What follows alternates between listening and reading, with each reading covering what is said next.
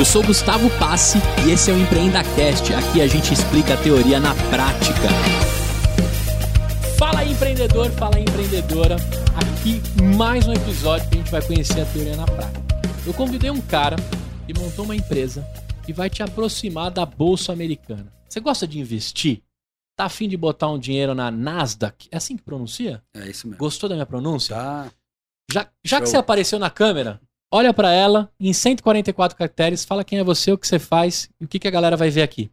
Beleza. Eu sou o Paulo, sou o CEO da Stake. A Stake é uma plataforma para ajudar as pessoas a investirem na bolsa americana. E aqui eu vou falar um pouco da minha história. Já faz uns 20 e poucos anos que eu empreendo, estou em startups e falar um pouquinho de tudo isso. Muito bem. Você é da época que era empresário, não era startupeiro, né? A startup, as coisas não Faz quanto tempo que a gente fala startup, você acha? Uns 8, 10 anos? Acho que um pouco mais. Eu Um acho pouco que mais, né? uns 10, 12, mas é isso. É. Startup era isso. Eu sou da época que eu queria ter uma malinha daquelas pretas com senha, tá Uhum.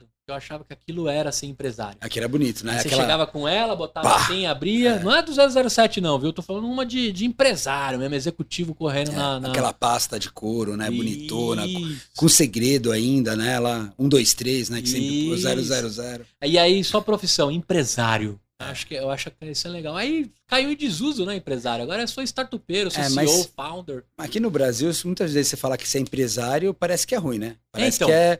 Parece que é do conta, É. parece que você é um cara do mal, né? Como se empresário fosse ruim. Capitalista, você explora as Exatamente, pessoas e ganha dinheiro. é. Você anda de jet ski enquanto alguém tá trabalhando pra você, né? Tem Antes umas fosse paradas. isso, né? Exatamente. Porra, eu conto você conta pra eles que não é nada A disso? gente vai falar um pouco aqui sobre isso. né? Paulo, como é que o bicho do empreendedorismo te pega, cara? Você tem 20 anos Uhum. no mercado. Antes da gente falar de como investe na Bolsa Americana, como é que a gente põe dinheiro lá nos gringos, né? Uhum. Ou nos brasileiros que estão lá também, que agora a gente tá tem. tendo uma. Chama o quê? Uma imigração quando o brasileiro vai pra lá, que abre o IPO. Como é que a gente chama esse movimento aí? É, seria imigração, mas não acho que é imigração, acho que é só os caras. A gente foi buscar mais dinheiro lá fora para trazer para cá. porque- É, que o dinheiro lá é Isso mais, tá mais valioso, né? Quase seis vezes o daqui. vale. Dependendo do Tá. investidor que você arruma, pro cara tá fácil, É, né? Exatamente. Cara, me conta aí, como é que é a sua trajetória? Antes de você chegar no empreendedorismo, você rasgou a CLT, não rasgou? O que, que você fazia? Eu comecei trabalhando, meu primeiro trabalho foi em corretora, década de 90. Uma corretora existia- de, de corretora de títulos, de, de títulos, tá? corretora de bolsa mesmo. Tá. Época em que era por telefone, Aqueles telefone gritando, loucura, correria. Porra, compra, desce, sobe, não sei o quê. Umas loucuras que ainda tinha o chão da bolsa, né? Algo que hoje em dia não existe, né? Uma, É, não tem mais essa uma doideira, bagunça, né? tudo isso. Trabalhei alguns anos nisso. E daí depois fui para trabalhar em private equity. E private equity, década de 90, não existia muito, não existia aqui no Brasil. Então é engraçado que ah, eu estava numa empresa americana que fazia América Latina e um dos casos de private equity que a gente fez foi a TAM. Cara, é, hoje você fala que a TAM é casa de private equity, ninguém vai dizer. A gente pôs como fundo de private equity em 98, 99, na TAM ainda, do, na época do comandante Rolim, tudo. Super legal. Fiz isso por alguns anos, trabalhava em tudo. E nesse meio tempo, acontece, meu irmão, mais velho, trabalhava no, num banco, ele saiu e ele começou a empreender. Ele fez um negócio aqui e ele ficava lá me. Ele era a ovelha negra da família, né? Saiu fora pra Ah, empreender, largou a saiu, CLT. não, quando ele saiu, meus pais falaram: você é louco, o É. que, que é isso? Sai do banco de investimento pra, pra fazer esse negócio sozinho. Como, assim, desceram a lenha nele, né? Como assim, cara? Eu mandei meu filho pra faculdade, o cara estudou, entrou num puta banco pra Pra largar? sair, fazer. Pô, largar? é tipo. Como é que ele chama? Sérgio. Sérgio. Sérgio. Sérgio Ah, rompeu a barreira do, ele do- rompeu a barreira do- do. da caminha quentinha. Exatamente. E daí ele fez isso, ah, contra tudo e contra todos. Acabou dando certo. Ah, foi uma das primeiras empresas no Brasil que acabaram tendo exit. Na, o que ele, ele montou em 98, uma, uma 98. corretora que chamava NetTrade. NetTrade foi a primeira corretora online do Brasil. Primeira que fazia corretagem para o Brasil. Ah, Aqui conheceu o dentro. Sérgio, mano. Eu Tá. adoraria que ele tivesse aqui, mas ele está morando na Austrália Ah, agora, tá então fica mais difícil. Ele tá dormindo Mas ele tem muita hora. história para falar. Ele fez isso e ele acabou vendendo para Pato, que vendeu para Santander, bem naquela época, 2000, 2001, Aham. e deu muito certo. E ele falou: Putz, Paulo, faz alguma coisa, vamos fazer ah, tudo. Daí em 2000 eu saí do, como você falou, vamos rasgar a CLT e vamos pro risco. Salto Ah. de fé. Exatamente. E daí naquela época, comércio eletrônico era muito bonito, todo mundo começando. Eu fui trabalhar junto com a editora e Livraria Nobel, uh, que tinha um projeto, tinha um trabalho gigantesco de catálogo. Naquela época se vendia livro por catálogo no Brasil inteiro. Falar, vamos lançar o e-commerce. Eles pegaram, montaram, separaram como uma entidade e a gente montou o e-commerce da Livraria Nobel junto com, uh, junto com, com catálogo. A gente fez, vamos dizer, o que Natura está fazendo agora, que é Uhum. Digitalizou digitalizar ali a todo o catálogo. A gente fez isso lá em 2000, uh, 2001. 22 anos. Puta desafio. Uh, loucura, né? Aquela época que um servidor Pentium 4 era bom. É. Você tinha, o servidor você tinha lá com você. Carregar a lista naquele esquema. Tum, Tu, é. tum. É assim, a gente, tinha que, a gente rodava de 56K. manhã, a gente rodava os pedidos de manhã, de manhã, ficava horas rodando o pedido para daí fazer romania. Assim, era uma logística totalmente diferente. Mas, putz, a gente aprendeu a fazer tudo. Mas digitalizou. Quantos títulos? Digitalizou. Tem ideia de livros? Aquela época tinha uns 60 mil títulos, 60 assim, para fazer. títulos. Que a gente também, junto com isso, o que acontece? O pessoal, a gente fez quatro business mais ou menos juntos. Ah, eu tocava esse comércio eletrônico, mas a gente também abriu um catálogo dos livros todos, mas não com conteúdo, mas como distribuidora. O que acontece? Cada livraria tem o seu catálogo. Uhum. Então você imagina, cara, você vai numa livraria, é um catálogo, você vai na livraria uma quadra depois, ele tem diferente, cada uma tem o seu. Então a gente fez um catálogo centralizado para todo mundo. Ah, o outro, a gente fez uma empresa de e-books naquela época. Pô, 20 anos É, atrás já 20 anos atrás. no... 20 anos atrás. Mesmo não tendo é, software tendo e- nada e- disso. né, Não tinha o não tinha Kindle, não tinha Kindle. nada disso. Isso tá até uma das coisas que a gente aprende, né? Um pouco como que é time, né? Momentos. é. E o último era tentar valori- ah, pegar o conteúdo que a editora tinha para tentar vender.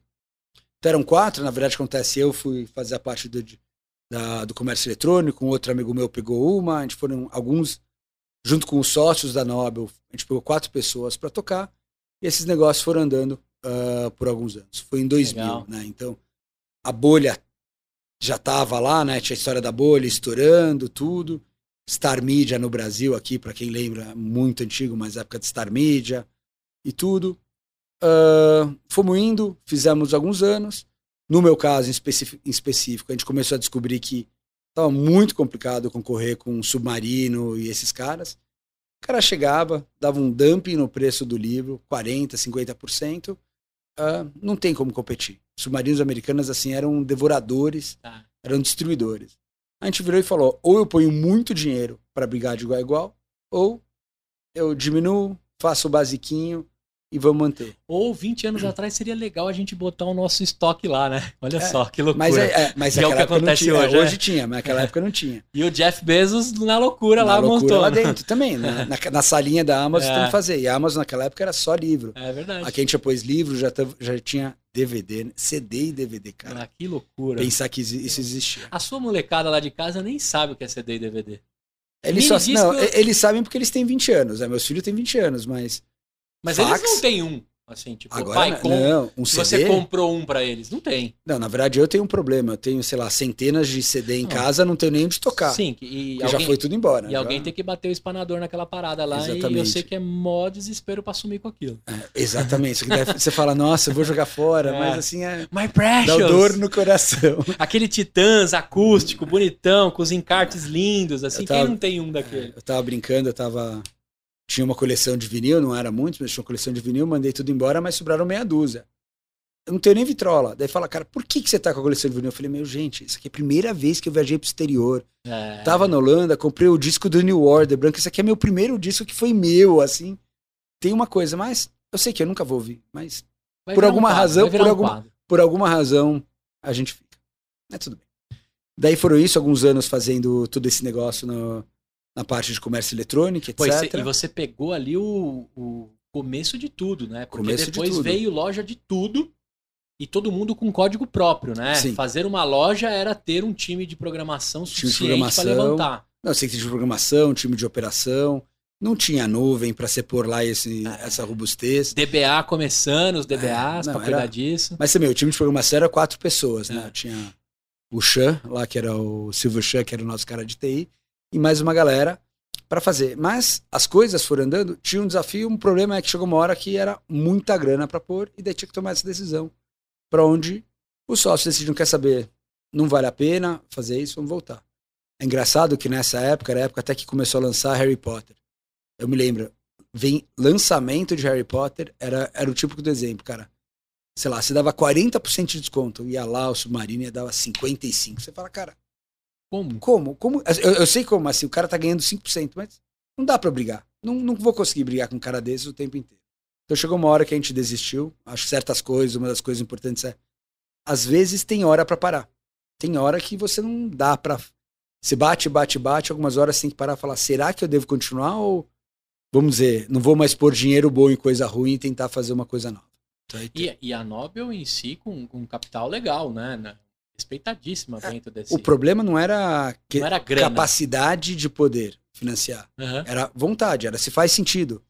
Que é isso, acho que isso é uma coisa super importante. Não é, não é porque os sócios têm dinheiro que eles vão pôr dinheiro lá É, dentro. e não vai ficar queimando. Exatamente. E chega uma hora que você está numa bri- briga. Por mais que você tenha, você tem um outro cara gigantesco pondo, vai falar. Pensa que naquela época era Submarino, Siciliano e Saraiva eram os maiores. Sobrou Submarino, né? É, o, o que acontece, essas redes de, livraria, de livrarias foram todas brigarem. Tinha videolar também, né? Aquela. Tinha videolar, mas era, aí era VHS, que É, Mas não tinha mas livro eles, naquela eles não mexeram com livro, não. Não Só- mexeram com só livro. com CD, DVD Mas os grandes e- eram isso, era Submarino Americanas, ah, Siciliano e Saraiva. E daí, o que eu acho que foi acertado é, a, gen- a Nobel não gastou todo o dinheiro dela para tentar fazer o e-commerce, porque achava que isso tinha um desafio, fez uma outra estratégia e decidiu focar onde? Nas franquias, que era o negócio dela para crescer. E acho que é uma escolha válida, que hoje a gente vê onde estão as outras redes de livrarias. Tem um sério problema. É, Siciliano e Saraiva, as pessoas nem conhecem mais o nome. é verdade. Então, não estão aí. É, você falou Nobel, rapidamente eu remeti Não, e sei quem é. Uhum, É. Exatamente. Isso daí 2002. Daí 2002, eu, junto com meu irmão, a gente fez. Não vou dizer que é uma aquisição lá dentro, a gente acabou investindo numa empresa chamada CertSign. CertSign hoje é muito conhecida, certificação digital, Sim. quem precisa de CPF, CNPJ precisa fazer. E daí a gente foi investir na CertSign. Eu entrei. Você tem mão boa, hein, cara? Hã? Você tem mão boa. A gente não vendeu, então É. mão boa é na hora que vende, eu sempre brinco.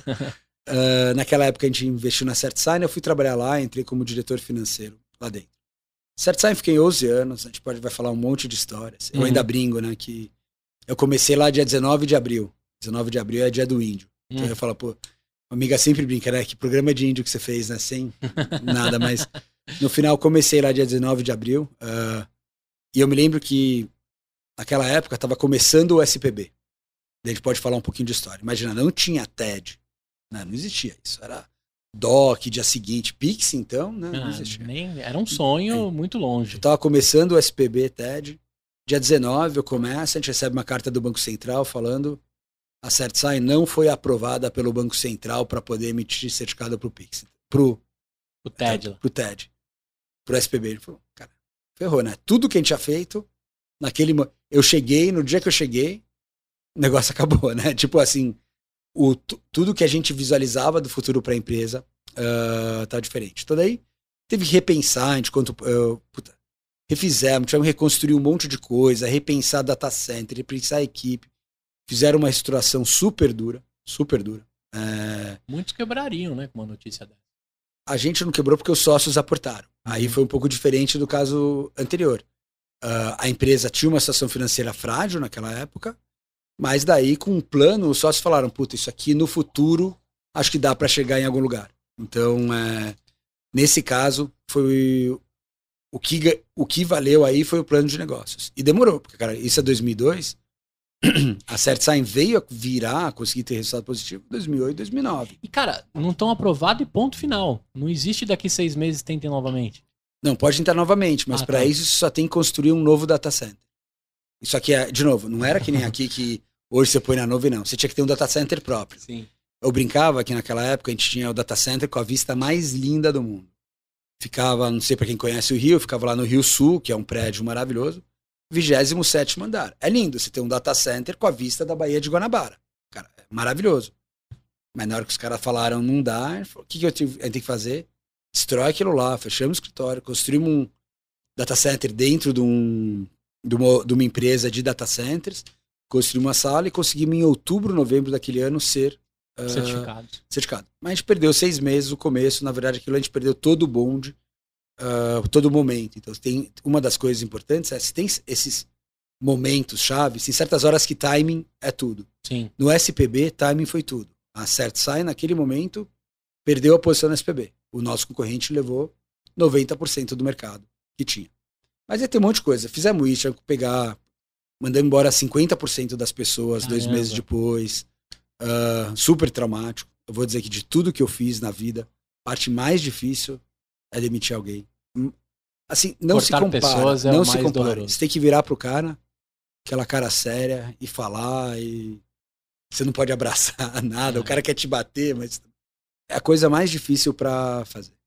Fiquei por 11 anos lá, ah, na CertSign, até daí cresceu, sei lá quantas vezes, virou hoje o tamanho, a maior certificadora do Brasil. Na época que eu saí, tinha quase 50% de market share, daí vendendo aí CPF, CNPJ, assinatura digital, foi um mercado que foi crescendo e que a gente ajudou a criar Que legal. todo esse tempo. Ah, 2013 saí de lá, fui dar um pouco de consultoria, tentar achar, tentar fazer com que tirar um pouco de ter um tempo para mim, né? É, a gente acha que empreendedorismo é muito legal, bonito, né? Você vê na capa lá, todo mundo bem, bonito, nas festas, Sorriso. sorrindo, de maquiagem, sem olheira, né? Cara, empreendedor, o empreendedor é que nem filho. Você tá 24 horas para a empresa, 7 dias por semana, e não tem o que fazer. É, E pronto é isso. socorrer E pronto para socorrer no que tiver. É. É, minha esposa ainda briga. Quando a gente tava no primeiro ano, a gente tinha uma briga, a gente tinha uma discussão financeira com um parceiro nosso. Ah, e tinha, o cara ia cortar e eu não queria pagar, não tinha dinheiro para pagar, ficava enrolando tudo esse negócio. O cara me ligou, de, eu tava na. Eu tava na praia de Copacabana, dia 31 de dezembro. Lá o cara tava no- na Califórnia, seis horas antes. 9 horas da noite, o cara me liga para conversar. Minha esposa vira, mas você tá conversando de negócio agora? Eu falei, cara, é empreendedor. empreendedor, você não. Ou resolve vai, ou então- resolve. Ou resolve ou resolve. No final, o que acontece no dia seguinte, eu fui lá para mandar um fax. Tinha que mandar um fax. mas O cara queria receber uma carta por fax em 2002. Daí eu fui lá de manhãzinha, primeiro, entrei no escritório e fiz.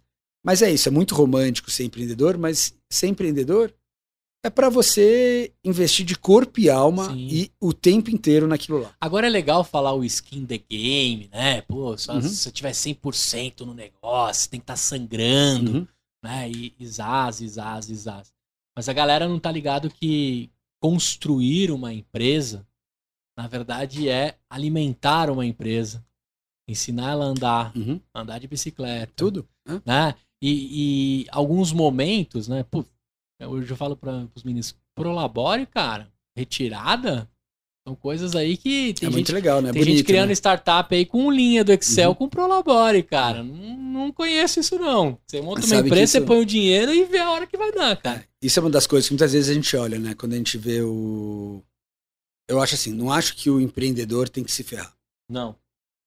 Para não usar uma- um termo francês pior. Mas não acho que ele tem que se ferrar. Mas não dá para chegar e você virar e falar, ah, eu vou ser empreendedor, beleza, financia aqui, todo o dinheiro vai de salário para os dois sócios de empreendedores. Não vai funcionar. Não vai rolar. É, eu já investi em algumas coisas, às vezes tem assim, um business plan que chega lá, ah, vamos lá, precisamos de dinheiro, 70% é para salário dos, dos dois sócios. Falaram, então, cara, o, di- o dinheiro é pro produto. Os salários dos sócios, quando tiver dinheiro, vai. Pode pensar, sweat capital, tem milhares de maneiras que você pode remunerar. Mas o dinheiro que tá entrando lá é pro produto sair. Não é para E empreendedor é um pouco disso. Você vira sócio, você tá virando sócio, contra isso é teu trabalho, não vou dizer que é escravo, mas, É, e não é, tem mas é um trabalho quentinha. puxado. Não tem quem Não caminha tem. quentinha. Não tem. né? Eu acabei de sair de, um, de uma captação pequena, né? Os mútuos Uhum. conversíveis rolaram aí. Que bom. E, e parte do, do dinheiro é, cara, é cash pra, pra Uhum. rodar. Não tem, não tem churumelas. Tô abrindo parte de um pedaço meu Uhum. pra conseguir fazer esse negócio ser maior. Então hoje você tá comprando aqui com tamanho X e eu quero transformar com tamanho Y. Você Uhum. topa? Topa. Beleza. A primeira coisa que o cara pergunta, tá, onde você vai colocar? Cara, eu vou colocar em tudo que for lugar pra fazer esse negócio Uhum. crescer nos próximos 18 meses.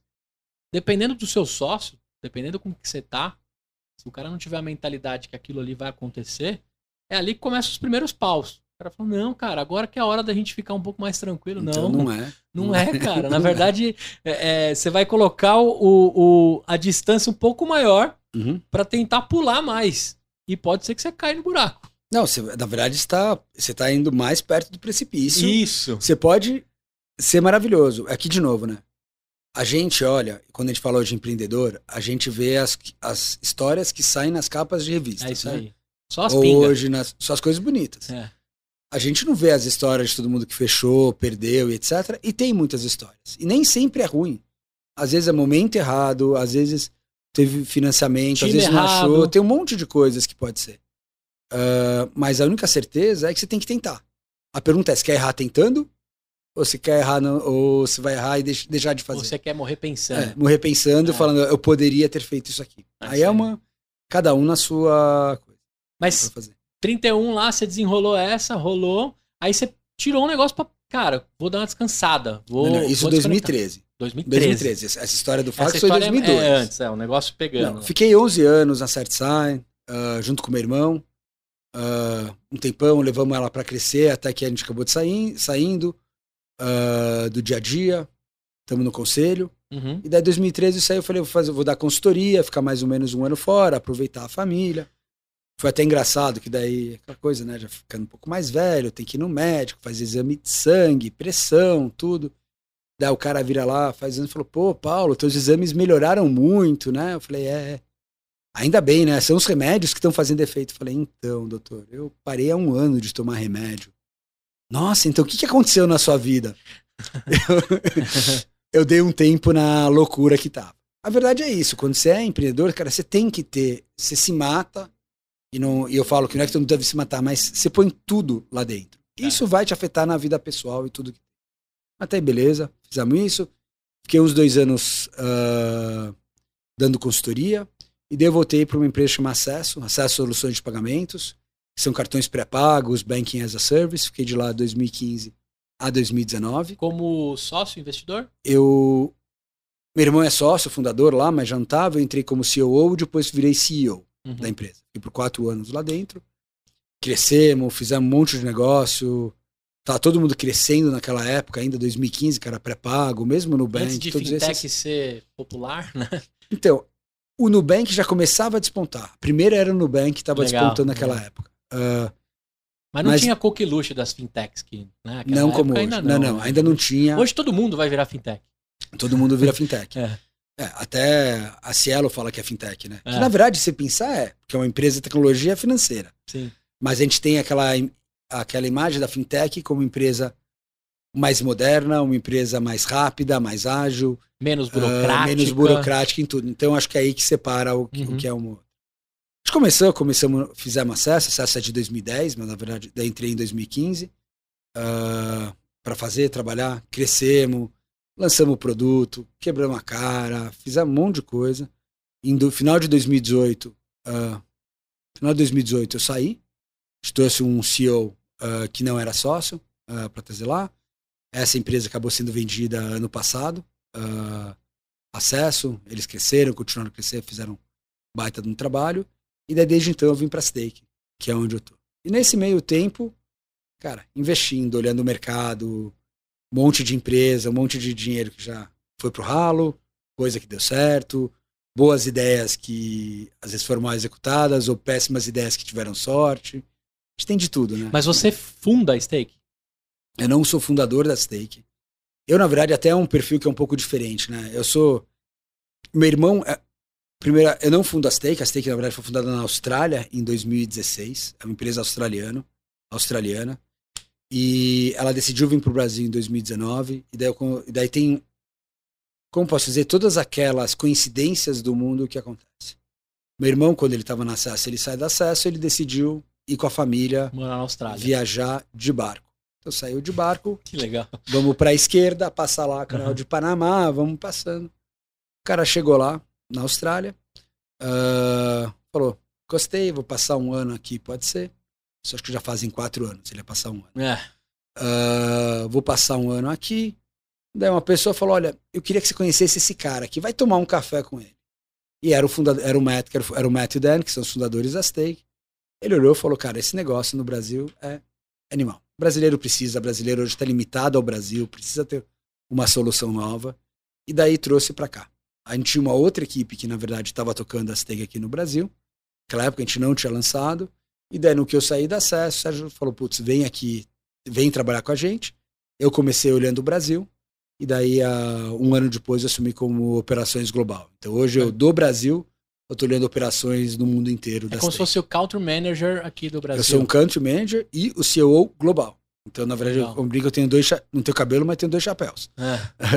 uh, para tocar aí dentro, uh, eh, para fazer. Infelizmente, hoje, sem mobilidade, fica mais, ficou mais difícil as coisas, mas, uh, cara, com Zoom e Meet, você resolve um, sim, todas sim, as bastante tudo. coisa. Zoom, Meet e Slack, né? A única é coisa mundo. que não dá para resolver é o fuso horário.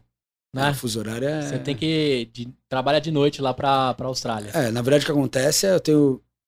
O pior horário para se falar comigo é das 6 às 10 da noite das seis da tarde às dez da noite, porque é o horário que lá é de manhã, é o horário que eu, segunda a quinta, eu ponho de horário para reunião com o pessoal da Austrália e daí funciona. O resto, tô aqui, tem equipe aqui, a gente tem mais de 30 pessoas hoje aqui no Brasil. Agora a sua esposa, é, da, a mesma esposa que dia ainda 31, é a mesma, ainda é a mesma. que dia 31 uhum. de dezembro você estava resolvendo as coisas nove da noite, é a mesma que agora teve que receber a sua mensagem dizendo assim: olha, das 6 às 10, 10 pode ser que eles me acionem. É. Sabe aquele jantar é. que a gente. Sabe o jantar às 7 e meia, 8? Então, é. não vai dar.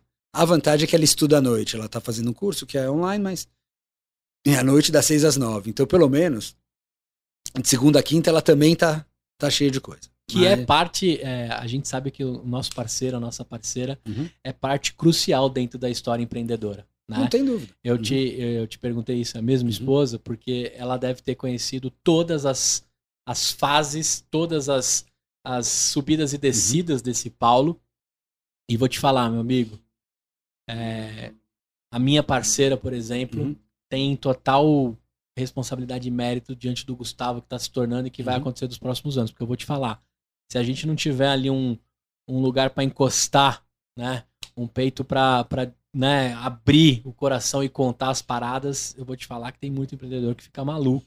É, né? É, fazer Sim. sozinho é muito difícil. É muito difícil. É, e eu acho que é bom ter alguém para te ajudar. É isso aí. É, puta, só posso agradecer. É. Porque tem ela, ajuda com filho, tem três filhos grandes, você fica mais fácil, dois já, já saíram da escola, estão na faculdade, então não vou dizer que estão criados, mas tá mais fácil, né? Animal. Então é menor, então fica muito mais tranquilo. Mas até chegar nesse tamanho, deu trabalho. Teve bastante e, água debaixo dessa E a ponte. gente se matando, não tem é, viagem para casa, fazer um monte de coisa. É bom você ter alguém para te ajudar, para dividir as coisas. É isso aí. Porque é isso, né? De novo, a gente fala das coisas boas, mas até chegar nas coisas boas tem Não, tem bastante coisa. a coisa que rolou. Agora me conta o seguinte, velho. O que, que é a Stake? Se você fosse resumir num pitch bem curtinho, uhum. o que, que é a Stake? A Stake é uma plataforma para te ajudar a investir nos Estados Unidos, na bolsa americana. E ponto. Ponto. Hoje, para o brasileiro, é isso. Com quantos cliques e dólares eu boto uma grana lá no, nas paradas do, do Elon? Vai demorar três minutos para se abrir uma conta. Então, como se abre uma conta num banco digital aqui, se abre uma conta na Stake. Então, tudo pelo celular, direto, Next, next, web. finish, tira next, a fotinha. Finish, vai lá, tudo. Se os dados batem com o que está no bureau, beleza. Se não, você tem que mandar documento. Estando ok, você manda dinheiro reais para um parceiro nosso que faz o câmbio aqui. Então, você manda em reais. Aí ah, rola a conversão. Faça a conversão, é, ou no dia, no dia seguinte o dinheiro já está pronto para estar tá lá. E aí gente, eu, eu, escolho os papéis que Você escolhe o que você quiser. São mais de 6 mil hoje opções lá. Se pegar a Bolsa Brasileira em. Deve ter. Tirando as BDRs, deve ter umas 300 opções de papéis, de investimentos. Com as BDRs deve dar mil, mil e pouco. Lá você está falando em 6 mil. Lá você tem do mundo inteiro. Então é, é um volume muito grande e muito rápido. É o que na prática, assim, a gente tem um câmbio que a gente fala que é o câmbio instant, instantâneo, né? Então, se fizer tudo isso e ainda fizer o câmbio instant, em menos de uma hora o teu dinheiro está lá e está pronto para operar. Com toda a segurança, com uma conta com seguro, em teu nome, é declarada, isso é super importante. O pessoal pergunta, mas é uma conta declarada? Eu tenho que declarar? Sim, tem que declarar. Tá lá, o fisco vê tudo. A gente não tem o um mínimo. É você perguntar, ah, puta, é. quantos dólares tem que pôr? 100 doletas? A gente não tem os mínimos, tranquilo. É, Hoje a gente não tem o mínimo, na verdade a gente vai implementar para ser... É quase milionário, né? Convertido em, em real. é, o problema é o cara que põe 100 reais e quer comprar lá, porque infelizmente o nosso real não tá valendo é verdade, muito. Não vai dar para comprar quase mas, nada. É, mas é isso, não tem um... A gente não tá só procurando, pô, eu quero aquele mega investidor, milionário, não é isso. A gente tá, eu não gosto de usar, mas é de certa forma de, democratizando o investimento uh, lá fora. Só lá fora. Não tem Hoje papel brasileiro na plataforma. Na verdade, tem papel brasileiro de de.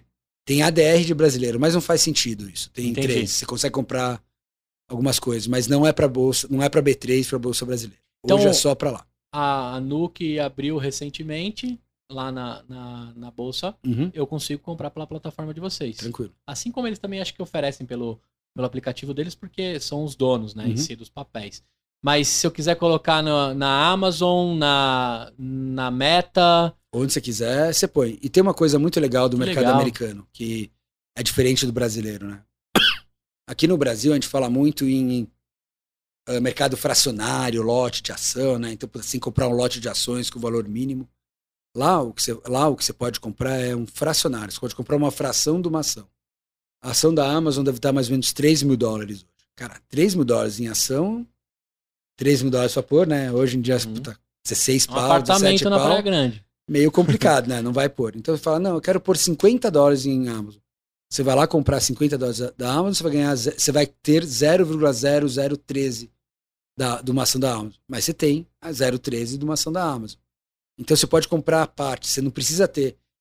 Você quer ter um, vamos dizer, você tem mil dólares, tá? Vamos pegar um uhum. mil dólares. Eu quero diversificar em 10, 15 papéis, beleza, porque você pode comprar pedaços de papel. Então, nesse ponto, a Bolsa Americana é muito fácil de operar. É, você não depende desses lotes grandes. Que é isso, né? A Amazon vale isso. Uh, Mercado Livre é outra, que hoje vale, agora deve, acho que estava 980 dólares, mas é isso. Mil dólares a ação. Puta, eu não tenho esse dinheiro? Não, você compra uma parte de uma ação. E isso é muito legal. Então o mercado permite se diversificar de formas enormes. Agora, se a gente abrir o app lá, botei mil doletas na uhum. Amazon, ou botei os 3 mil dólares uhum. na Amazon, ele me mostra lá como é que tá o meu dinheiro rendendo, quanto o tempo tá inteiro, rolando. quanto vai, sobe, desce. Quero arrancar agora, quero. Na hora que quer vender, tudo por lá. O mercado tá aberto, putz, funciona super bem. Quero sacar também, se precisar, saca. Uh, o dinheiro fica em dólar, então se você, vamos dizer, ah, quero vender.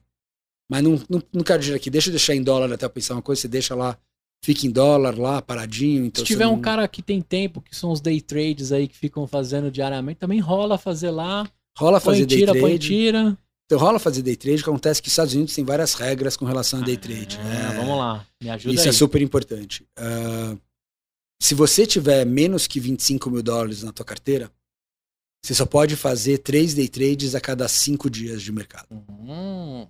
É uma regra deles. Aqui é, é Bangu. Aqui é. Aqui tá Várzea. Tá aqui tá aberto. Lá não, eles não querem que as pessoas façam tanto, por quê?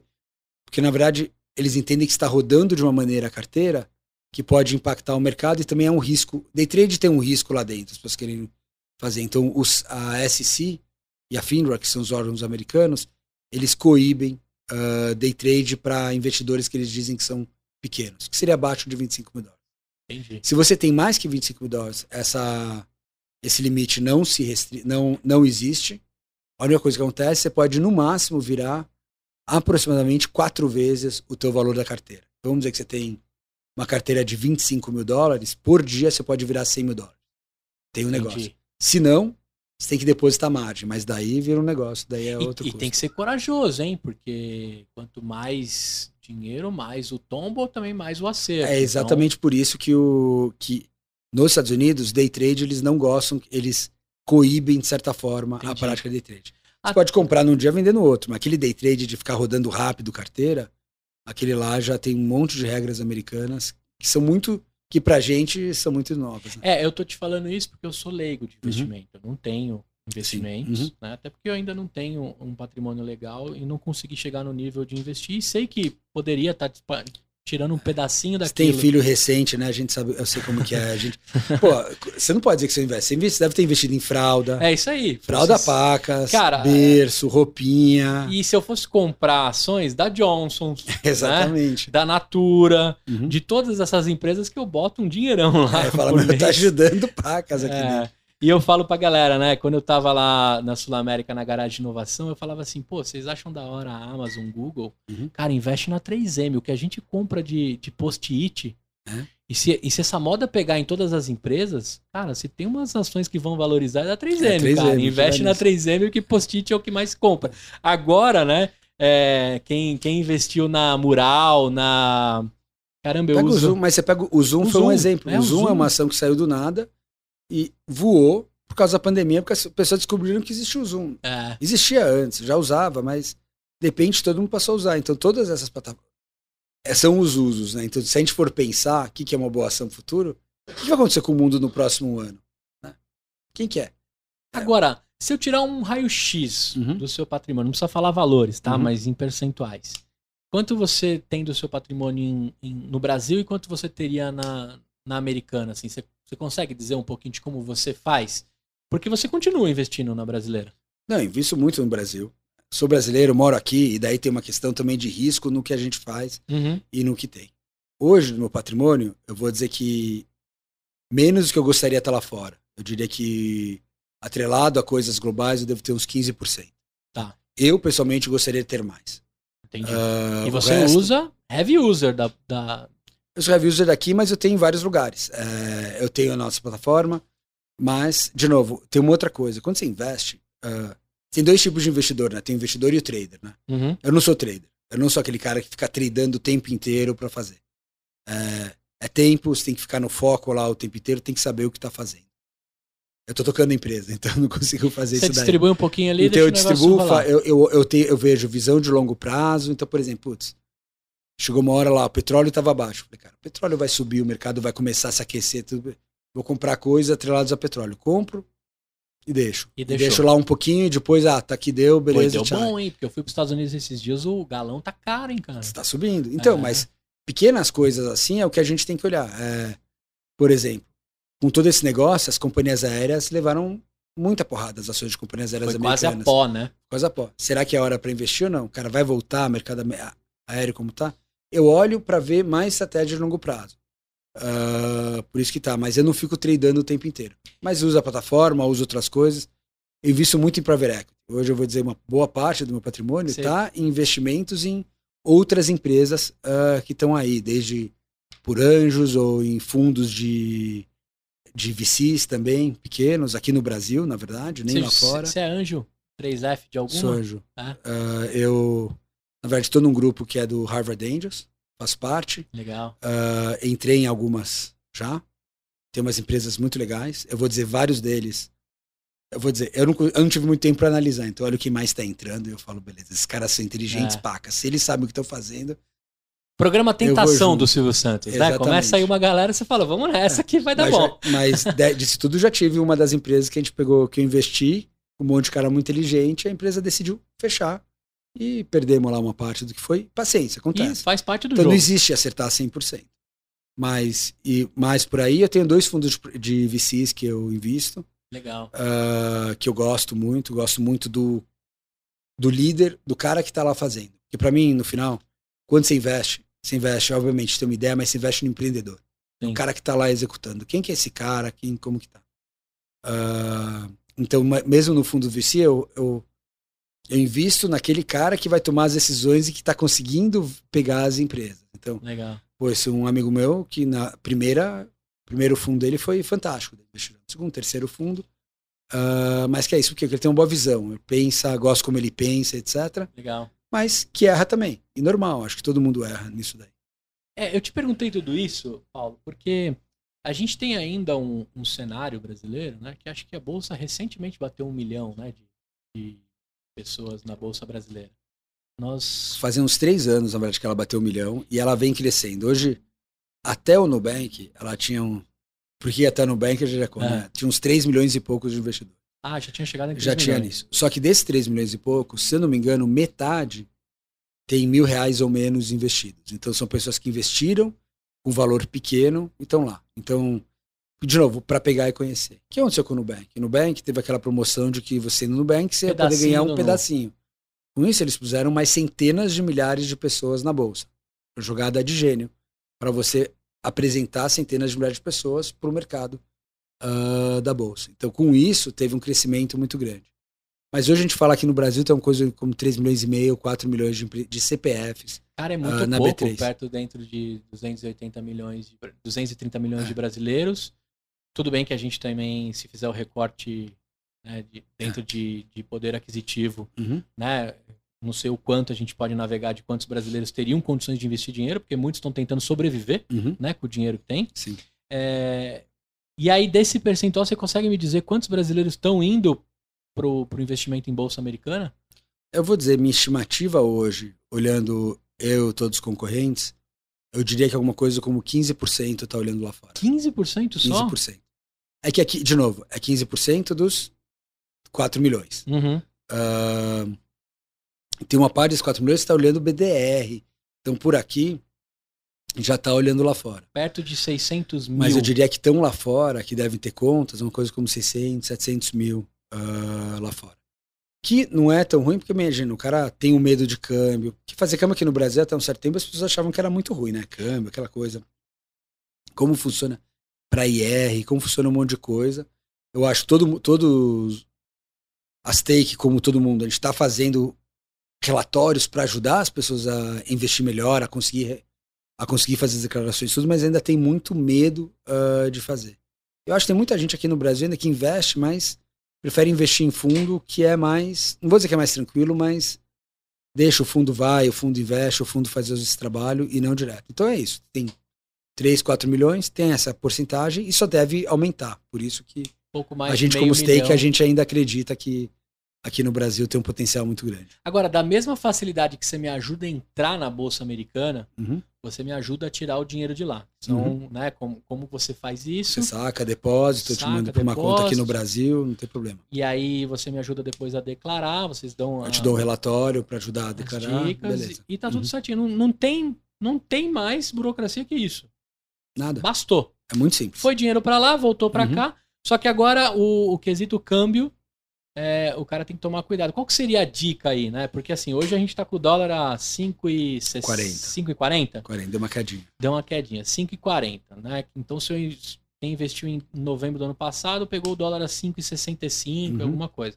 Ou seja, já tem a variação do câmbio, tem que tomar bastante uhum. cuidado, mais o que tá lá dentro da empresa. Uhum. A dica de cara aqui, vê se eu tô certo, é médio e longo prazo. Você não pode ficar brincando com essa flutuação do dólar. Eu acho que pra, não dá para acertar. É, é, muito difícil falar, vou acertar no melhor câmbio que tá lá, né? Eu, pode falar palavrão aqui? Pode, não pode, né? Quando tava na corretora, o pessoal falava, né, tem acertar o cu da mosca. Cara, não dá para acertar o cu da mosca. A recomendação é, cara, não investe tudo de uma vez, você vai se investindo e você faz o que a gente chama de câmbio médio. Entendi. Você vai às vezes fazer, pouquinho, então pouquinho, você fez no 5,60, agora no 5,40, quem sabe cai para 5,20, quem sabe volta para 6. A verdade é que o câmbio ele tem uma direção ela tende a ir para cima, mas com variação, né? O Brasil é emoção. E ainda mais esse ano com o ano oh, eleitoral, esse, esse vai, vai, ser, uma, uma loucura.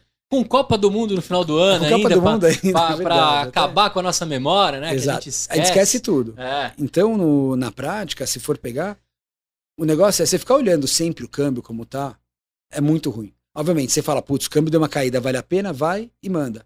Mas se não, vale a pena, pega, faz e vai fazendo médias uh, conforme o tempo Agora, é... como que a, a stake está no Brasil estabelecida há quanto tempo? Como é que você vê o comportamento do brasileiro? Uhum. Né? O cara de BI lá, o que, que ele tem, o que, que ele tem e está enxergando é, do nosso comportamento? Desse Legal. meio milhão de brasileiros aí que estão. Esse meio milhão está em todo mundo, né? Isso. Tá, eu acho que brasileiros em geral. Stake, só para falar como eu falei, né? A gente começou na Austrália, hoje o nosso maior mercado é a Austrália. E um dos trabalhos que a gente faz, a gente, tem que, a gente compara o comportamento do australiano com o do brasileiro. E a gente vê muito, tem algumas diferenças, mas no final, se pegar os top investidores, são os mesmos. Né? São empresas de tecnologia, vão na FANG, né? E na FANG agora tem que ser Mang, é isso, com uhum. Meta, Google, Amazon, Alphabet, né? Que o pessoal. É o Google. São, né? são as mesmas que as pessoas investem.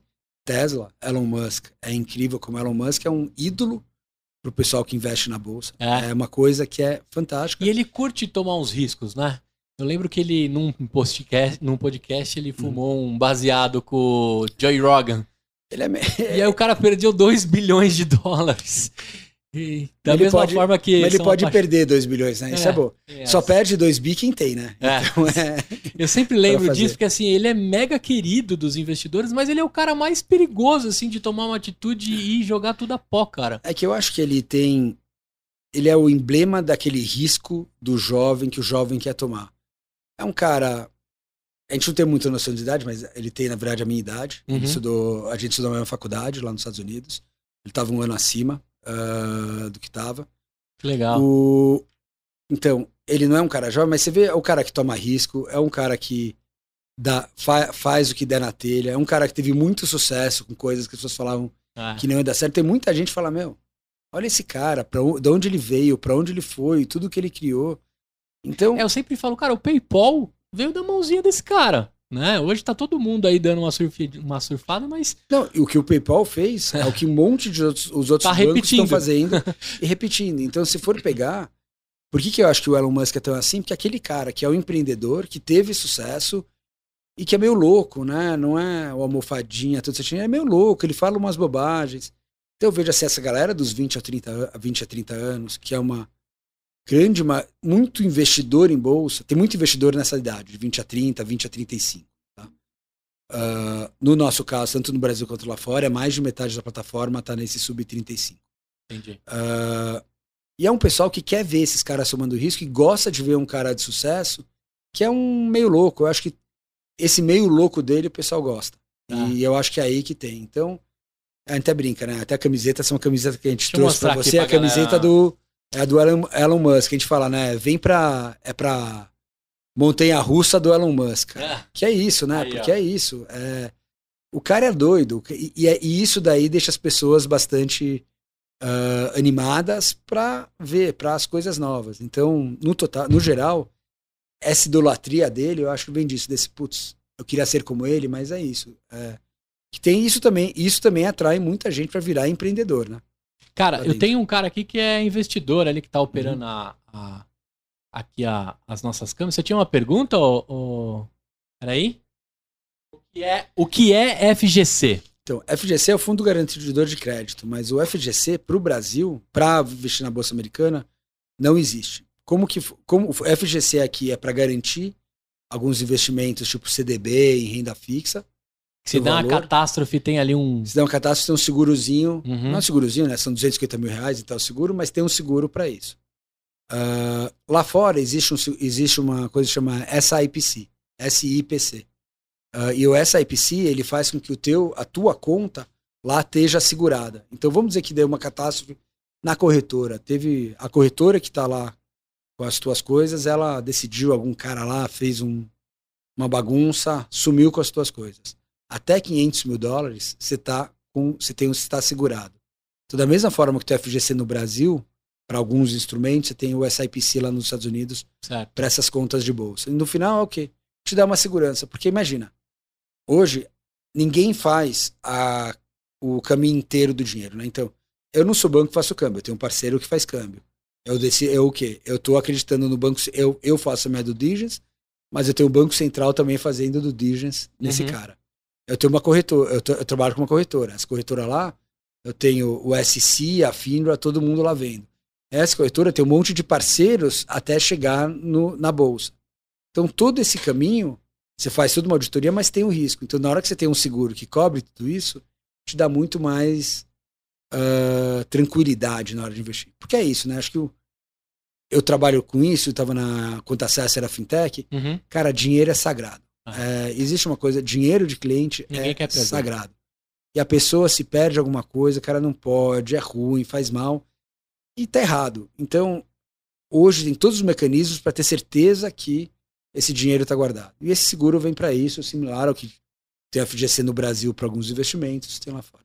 Cara, agora, de um Brasil de quase 4 milhões de investidores, Uhum. quase 4 milhões, mais de meio milhão investindo fora, é muito pequenininho perto do tamanho do Brasil e de quem teria condições de investir. Uhum.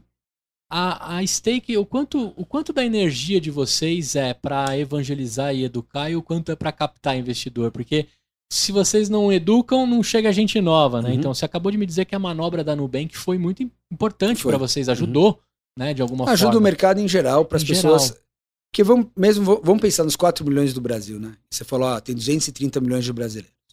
Se for pensar, tem 30 e poucos milhões de brasileiros que fazem declaração de imposto de renda. Uhum. Começa com isso. Então, dos 200 e tantos, 30 e poucos pagam imposto de renda na física. Então já é uma porcentagem Já é baixa. um, que tá baila, dentro. um baita funil. Um ba- Exatamente. Dentro desse funil, quer dizer, desse- dentro desses, todo mundo que investe em bolsa tem que declarar. Então, teoricamente, a gente está falando desses 30 e poucos milhões. Então, ainda é uma quantidade baixa. Qual que é o nosso trabalho aqui? Acho que a gente tem dois. E é isso, né? É, é evangelizar e é captar. É, a gente tem uma equipe criando conteúdo o tempo inteiro, falando, fazendo vídeos curtos. A gente tem sido super ativo no YouTube recentemente. Legal. Uh, trazendo porque porque tem que ter vídeos curtos, um minuto, dois minutos, explicando o que, que é isso, o que, que é aquilo, como faz. Porque precisa, precisa ajudar. É, tem muita insegurança, tem muita dúvida do que é. E do outro lado, é o esforço de captação que não para. A gente está sempre querendo, porque a gente acredita que é uma coisa boa. Assim, deixar em dólar faz parte do. É bom para as pessoas.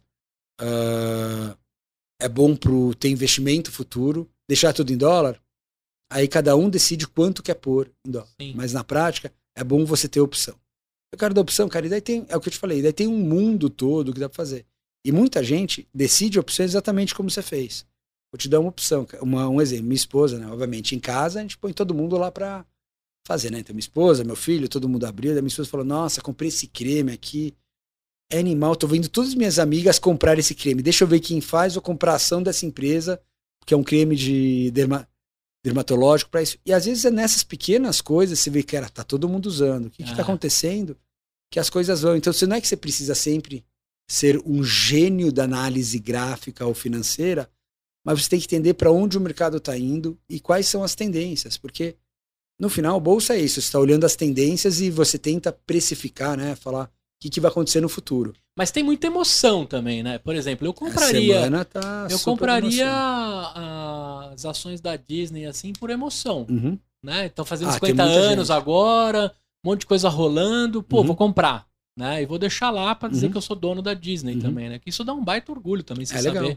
que é dono. Tem um muita gente que pedacinho. fala, assim, a maioria das carteiras tem Facebook, Alphabet, que é Google, Amazon, Nike. Essas são uma das quatro, Pô, das quatro Nike, opções Nike eu teria, cara. tem. Porque as pessoas falam, puta, não, Nike, cara, É. uma marca, tudo assim, eu quero ter. Então, tem muito disso. E é, e é legal. Tá Coca-Cola, certo. Coca-Cola também.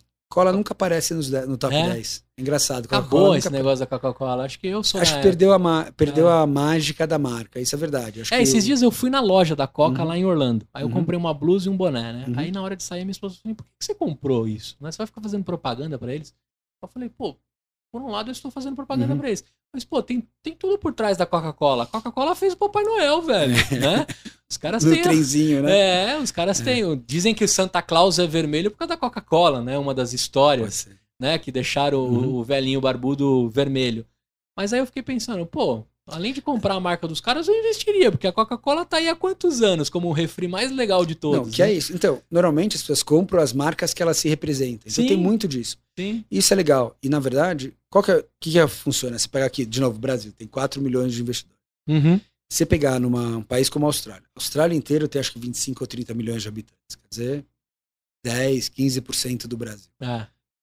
Eles têm mais investidores em bolsa do que o Brasil tem em números absolutos. Lá tem du- mais de 2 mil empresas listadas na bolsa só na Austrália, sendo que o Brasil tem 300, pode ser 400 listadas, tirando o BDR. Então, lá tem uma cultura gigantesca, por exemplo, ah, de bolsa. Então, essa cultura de bolsa, o Brasil também está indo, vai crescendo. Os Estados Unidos tem 70 e poucos milhões, 70 pou- acho que são 70 e poucos milhões de investidores em bolsa. É uma cultura que o Brasil vai crescer. O que, que tem que fazer? Um, tem que ser fácil. Até um, dois anos atrás, era muito caro investir em qualquer bolsa, aqui ou lá fora. E, e na gringa, é. então, você falou do fax aí, mas me veio já uma burocratização, assim, Uma tipo, sei lá. burocracia. Como é que era pra fazer antigamente? Antigamente, você tinha que mandar passaporte, mandar as cópias, o cara lá fora tinha que querer. Normalmente você tinha que ter uma conta grande. E daí, para mandar o dinheiro, você precisa de uma casa de câmbio, um Nossa, banco que é. vai fazer. é, Já me deu preguiça já. Exatamente. É. Não, e, e dava mesmo. Então, não era para todo mundo. Ah, hoje em dia estão facilitando. Então, o negócio é, tá- tem que estar mais fácil. Acho que tem uma fronteira que tem que facilitar, que eu vou te dizer, que é imposto de renda.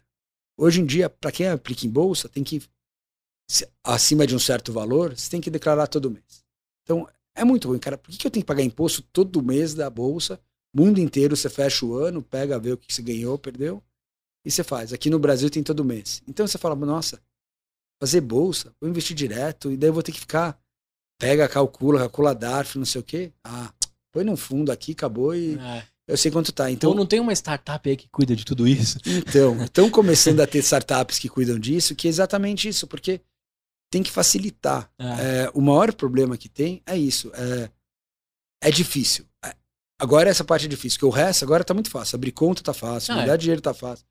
Operar tá uma delícia. Agora uma pergunta. Uma vez que eu abri uma conta na Stake, Uhum, eu tenho lá um, um IBAN uhum. meu, uma, eu tenho uma conta Você americana. tem uma conta, você tem uma conta, uma corretora tua. Se, eu, se eu precisar pagar um americano, eu jogo da minha conta pra ele lá Então, e tá tudo certo. A não? gente não faz isso Ah, tá. ah, por uma questão de lavagem de dinheiro.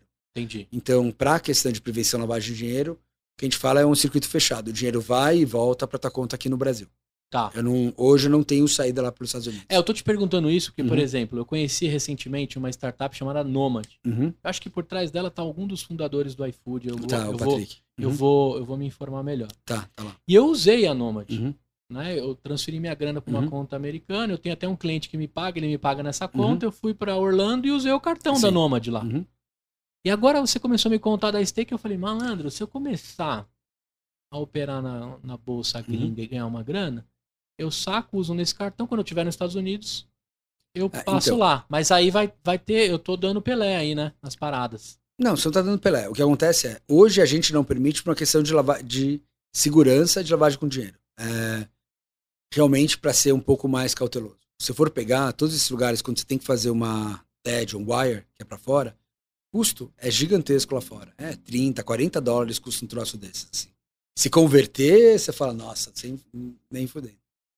Ah, então, na prática, esse custo de fazer essa transação lá fora nos, nos Estados Unidos é muito alto para fazer mandar de banco a banco.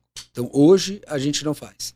Ah, esse é um dos desafios que a gente tem, né? Como mexer, como integrar tudo isso. O que acontece? Tem muita gente que faz investimento e faz conta junto nisso. O que a gente quer fazer, a gente quer ser o melhor aplicativo para investimento. O meu objetivo é, puta, Sem estar eu, amarrado eu quero a algo. investir sem necessariamente estar amarrado. Um, porque eu tenho esse foco muito claro do investimento. Ah, e daí é isso. É- Esse é meu tema, esse eu falo, então hoje estamos lá. Para australiano, hoje eu já permito usar a bolsa australiana. Putz, se- será que vai ter investidor brasileiro que quer fazer bolsa da Austrália? A gente pode pensar em como. Será que vale a pena criar? E outras coisas. A gente quer trabalhar muito mais nesse mundo de investimento que eu diria no mundo de bank. Né? Eu acho que quando você foca em um monte de coisa, você acaba perdendo o foco de quem é teu cliente. Agora, pergunta de curioso, tá? Eu Uhum. sou eu sou bem bem pouco educado em investimentos, Uhum. né? Você acha que dá pra chegar perto da gente mexer na, na bolsa da China lá ou não? Vocês têm essa hora sim. pretensão de chegar Alguma lá? hora sim. Porque se tem um lugar que eu queria botar dinheiro, era lá nos chineses. cara. Então, hoje, por exemplo, se entrar numa conta stake, você consegue investir em empresas chinesas, consegue investir em Alibaba, uma porrada de coisa. mas porque eles dentro. estão na Nasdaq. Porque eles estão na Nasdaq, a gente também tem outras ações. Tem, a, aço- a gente tem ações de empresas chinesas estão na Nasdaq ou que estão listadas em balcão. A gente trabalha também com o mercado balcão lá dentro. Ah, algumas tá. empresas. Então tem lá, tem empresas grandes que não estão na Nasdaq, mas que a gente te- trabalha também. Então, Você vai ter ah, Porsche, Adidas, essas não estão na Nasdaq. Ah, tem várias outras, eu não vou conseguir te dar uma lista completa Não, sim, sim, mas-. Mas, cara, então eu já Mas- consigo mas já eu quero- mas, botar exemplo- no, no, no Jack lá. Esse é Jack outro cara tranquilo. que eu ia botar dinheiro tranquilo. Baba, BABA. É, Ah, é? o Chama ticker. Baba? Baba. Ele- eles deram. O ticker dele é Baba. É, o- é, chama ticker. É, o ticker é o símbolo, nome, é é, o o símbolozinho. Que aqui É a gente chama de Vale 01. É, né? exatamente. o Exatamente lá é Baba.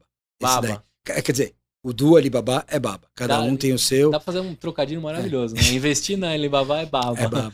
E, eh, e na verdade, o que acontece lá não tem que nesse negócio. Aqui a gente tem né, quatro letras e um número, né? Lá é cada coisa é- é como eles quiserem. Então, por exemplo, Macy's é M só.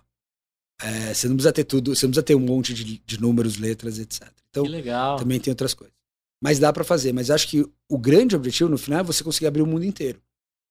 Então acho que eu abri o mercado da Ásia, mercado da Europa, fazer com que a gente consiga ah, facilitar investimento no mundo inteiro. Esse é o objetivo, vou dizer, longo prazo, né? Hoje o foco ainda é o mercado americano, tem muito para crescer no mercado Tem muito, americano, verdade. mas sempre trazendo coisas em volta disso. E, e claro, então, que na distribuição das carteiras aí, você disse que tem muito Google, Facebook e- Uhum. e tal. E com certeza tá aparecendo as brasileiras queridinhas que abriram a IPO. A galera acabou pegando pelo aplicativo de vocês. Cara, nos né? 10 mais do Brasil, até onde eu sei, eu não me lembro de ter aparecido alguma dessas brasileiras IPO.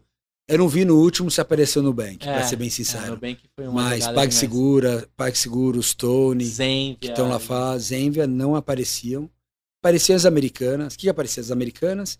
Apareciam alguns ETFs, que são fundos, né, que são operados em bolsa, que daí, de, daí tem, um, tem uma gestora que chama ARC, elas pegam fundos temáticos que ela cria, então esses estavam sempre entre os 10. Eu tenho um fundo só para quem ah, quer falar em carros de hidrogênio, só para tecnologia. Eles fazem uns desses. assim. Só os Eles ajudam ES- isso? ESG, né? É, também. Então, tem algumas coisas assim que estão lá, mas os 10 mais, eu vou dizer que eu não me lembro de ter ah, de ter tido brasileira no, do Bra- lá fora, nem se fala, né? Australiano, inglês, eles não olham, mas aqui do Brasil, eu só teria que checar para ver se o Nubank entrou no, ah, em dezembro. É, eu tô te perguntando isso, cara, porque eu tenho uma falsa sensação que a gente tá roma- romantizando o IPO, sabe? Parece que o primeiro conseguiu, agora faz parte da missão do cara ter IPO.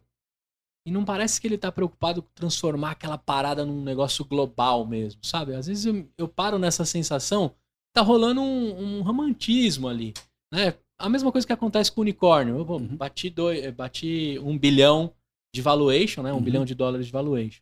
Por que, que eu tô te falando isso? Porque, pô, tô surpreso agora. Eu, como brasileiro, a primeira coisa que eu ia fuçar lá na stake era os brazuca. Uhum. Pô, se o cara tá conseguindo levar a empresa dele pra um país que tá seis vezes mais o, a valorização, Uhum. levou lá, tá mostrando pros caras que a empresa tem capacidade.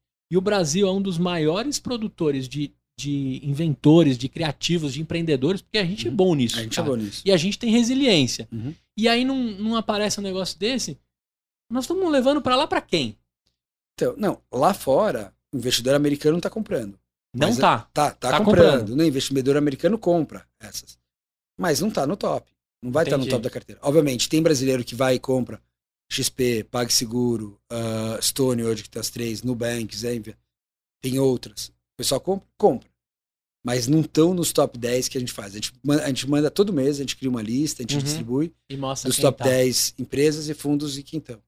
E, de novo, eu não me lembro de ter entrado. Pode ser que tenha entrado alguma vez, mas normalmente elas não entram, porque o brasileiro, na hora, ele pensa, putz, eu tô vendo, deixa eu pegar um risco que não seja Brasil. Porque na hora que você fala, É. mando para dólar, para investir lá, eu tô indo no risco é Brasil, verdade, né? É verdade, É. é verdade. Se o Brasil, eu, eu quero, se a gente fala em fazer um hedge de risco, né? Deixa eu pegar um risco diferente. Cara, pega uma empresa que não tem operação aqui, pega na Europa, pega nos Estados Unidos, pega um mercado diferente. Se a gente investe na Vale aqui, você não vai pegar uma commodity lá fora. Pega uma de um. Pega de tecnologia, que aqui tem muito pouco, e lá você pode fazer. Então, o brasileiro acaba no final não, fazer, não investindo tanto nessas para ter.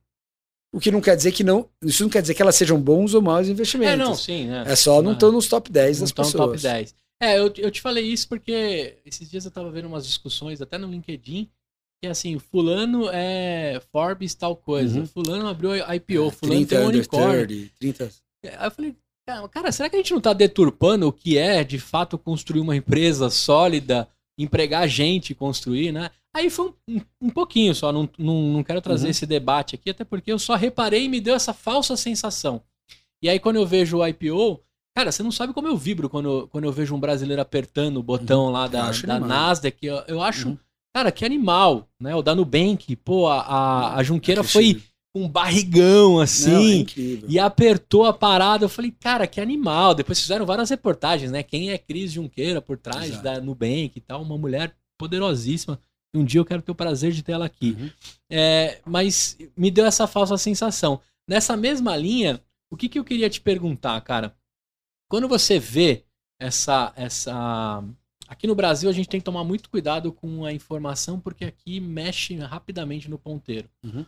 Na Bolsa Americana, eles têm também esse protecionismo com relação à informação privilegiada, né? Por exemplo, lá na Sul América, eu trabalhei numa empresa é de... super sério. É. Uhum. Como é que funciona lá? Quais são as diferenças? Porque lá me dá a impressão que a maturidade né, do tema é bem avançado e nós estamos perto de chegar, ou longe também. Na verdade, o que acontece lá, proteção, o investidor é levado a sério, ele, a proteção é grande. É. Se a gente for pegar todos os problemas que tiveram na Petrobras, os investidores que ganharam alguma coisa da Petrobras foram os lá de fora. Foi lá nos Estados Unidos. Foi porque que ela estava listada também lá, com a DR, e eles puderam processar lá. Aqui no Brasil, a gente não viu o processo na CVM de investidores em geral para pegar alguma compensação da Petrobras pelos, pelo todo Pelos que- escândalos. pelos escândalos que tiveram. Lá fora, a Petrobras pagou uma grana.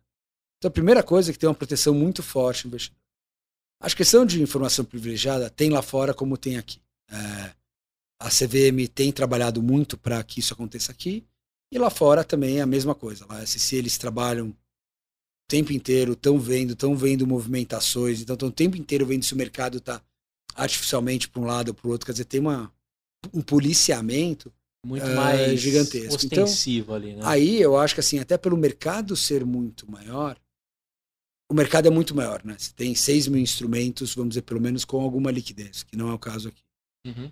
Lá fica mais difícil, mas para você fazer, mexer no mercado, mexer em alguma coisa, mexer o ponteiro, Mais difícil. tem que ter muito dinheiro também, né? Porque volume, liquidez é outra coisa. Não E dá pra comparar. já que você falou de ter que ter muito dinheiro, Uhum. puxando de novo esse cara que você me deu a camiseta, Uhum. que vou usar ela e você foi muito assertivo no GG, porque eu ia perguntar se você tinha tamanho lá suficiente para caber em mim, tomara que essa caiba. Tenho, tenho. É. eu ia te falar o seguinte: o mesmo Musk, Uhum. que faz as, as maluquices, é mega Uhum. querido por essa galera, é um cara que vem mexendo com as criptos absurdamente, Uhum. né? Hoje, é, pelo menos na minha bolha, se fala muito sobre cripto. Eu Uhum. falo na minha bolha porque a minha esposa, por exemplo, ela me pergunta o que é cripto, né? que tanto falam da criptomoeda e etc. Esse mesmo cara aqui mexeu os pauzinhos pra alguma Dogecoin, coisa. É, um negócio Não voa. vou mais aceitar. É, não vou aceitar, vou aceitar, ganhou, Uhum. perdeu, ganhou, perdeu e por aí fica.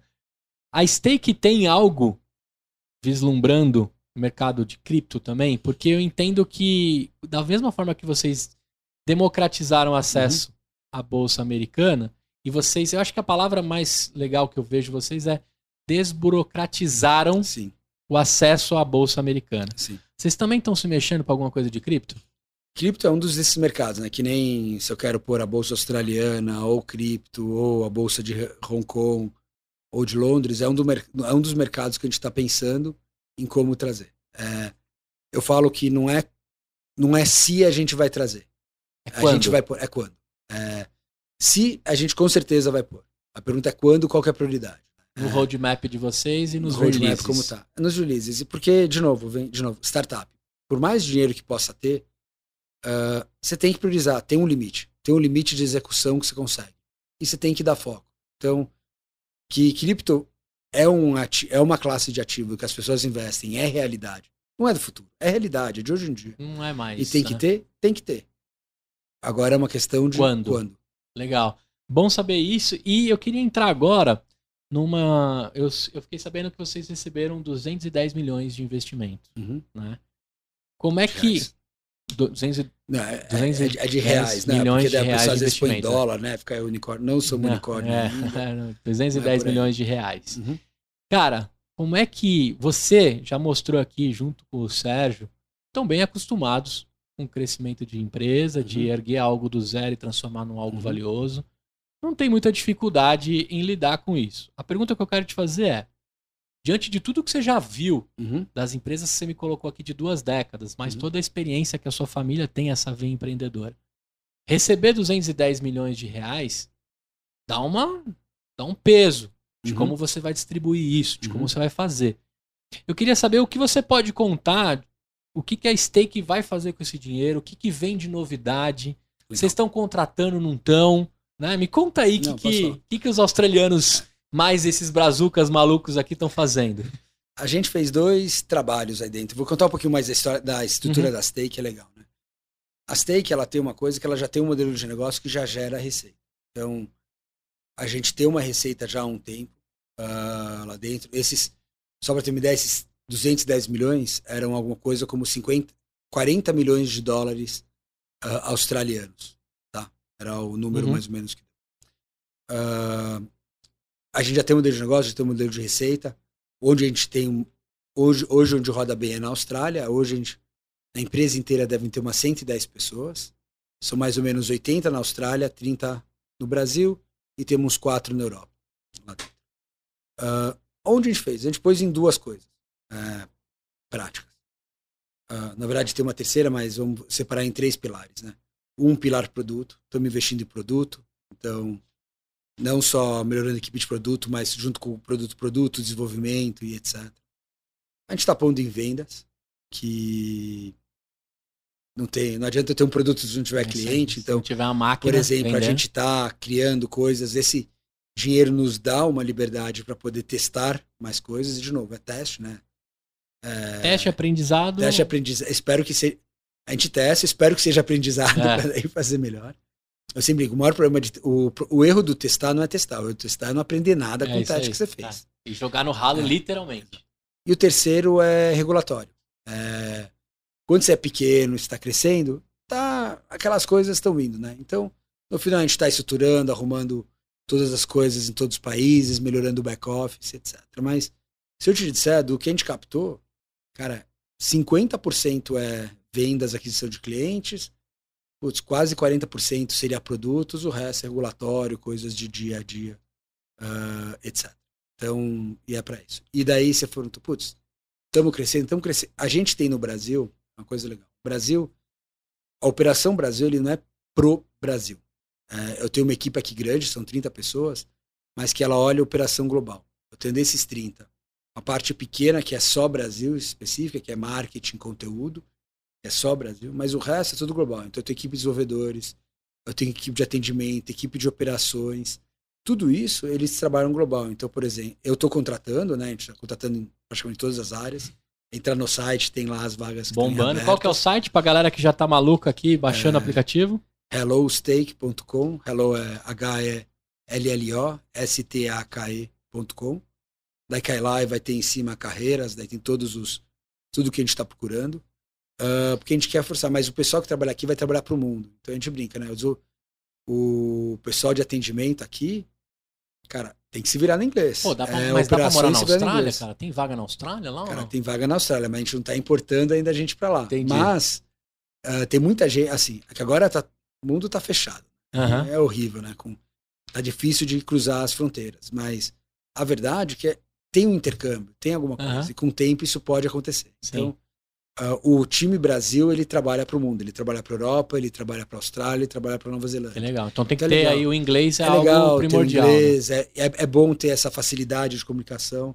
Eu vou dizer, tem caras que chegam lá, o inglês é legal, mas está meio arranhado. Putz, vai lá, estuda um pouco, vai e com o dia a dia isso melhora. Então, inglês, por exemplo, é uma coisa que é super importante, só mostra como que é, porque te abre uma, oportunidade, uma oportunidades enormes. Legal. Mas é isso, a gente está e é com pensando assim, é, posições no Brasil pensando numa carreira global, vamos dizer. Eu vi no relatório de vocês, vocês cresceram do ano passado 15%. E esse ano tá quanto de previsão aí de crescimento? É double, double, triple, triple? O que que vocês estão... Esse ano, cara, que esse ano... Esse ano é... A gente quer, no mundo, triplicar. No mundo, triplicar. A gente vai triplicar. Que a gente legal. vai, de novo, receber um aporte. Aporte é muito legal. Putz, os caras tão ricos? Não, não. Quem tá rico é a empresa. É. Os sócios não tão ricos. Isso é muito rico. importante a empresa está rica. Só que veio uma responsa de falar, beleza, agora que vocês investiram, tem que entregar, né? Tem que prestar conta. Tem que prestar conta. Então agora a gente tem que. É, então, uma das coisas que ele vai fazer é trabalhar muito em vendas. Um foco mais na Austrália Oceania é o mercado que a gente está mais focado, você mesmo Cara, sincero. que legal, eu fiquei Mas surpreso. o Brasil, a gente quer também dar uma. Eu fiquei surpreso o quanto o cidadão australiano é investidor, né? Em, em bolsa? É. Muito, muito. Assim, os caras vivem em bolsa. É, é muito que legal. É uma cara. outra cultura. É super interessante. Tem.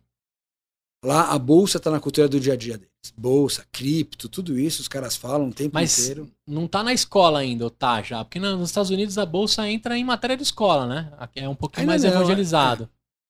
É, é, que o que acontece é, desde nos últimos anos, o que vieram as plataformas que facilitaram investimento, cada vez mais o investidor se tornou mais jovem. Né?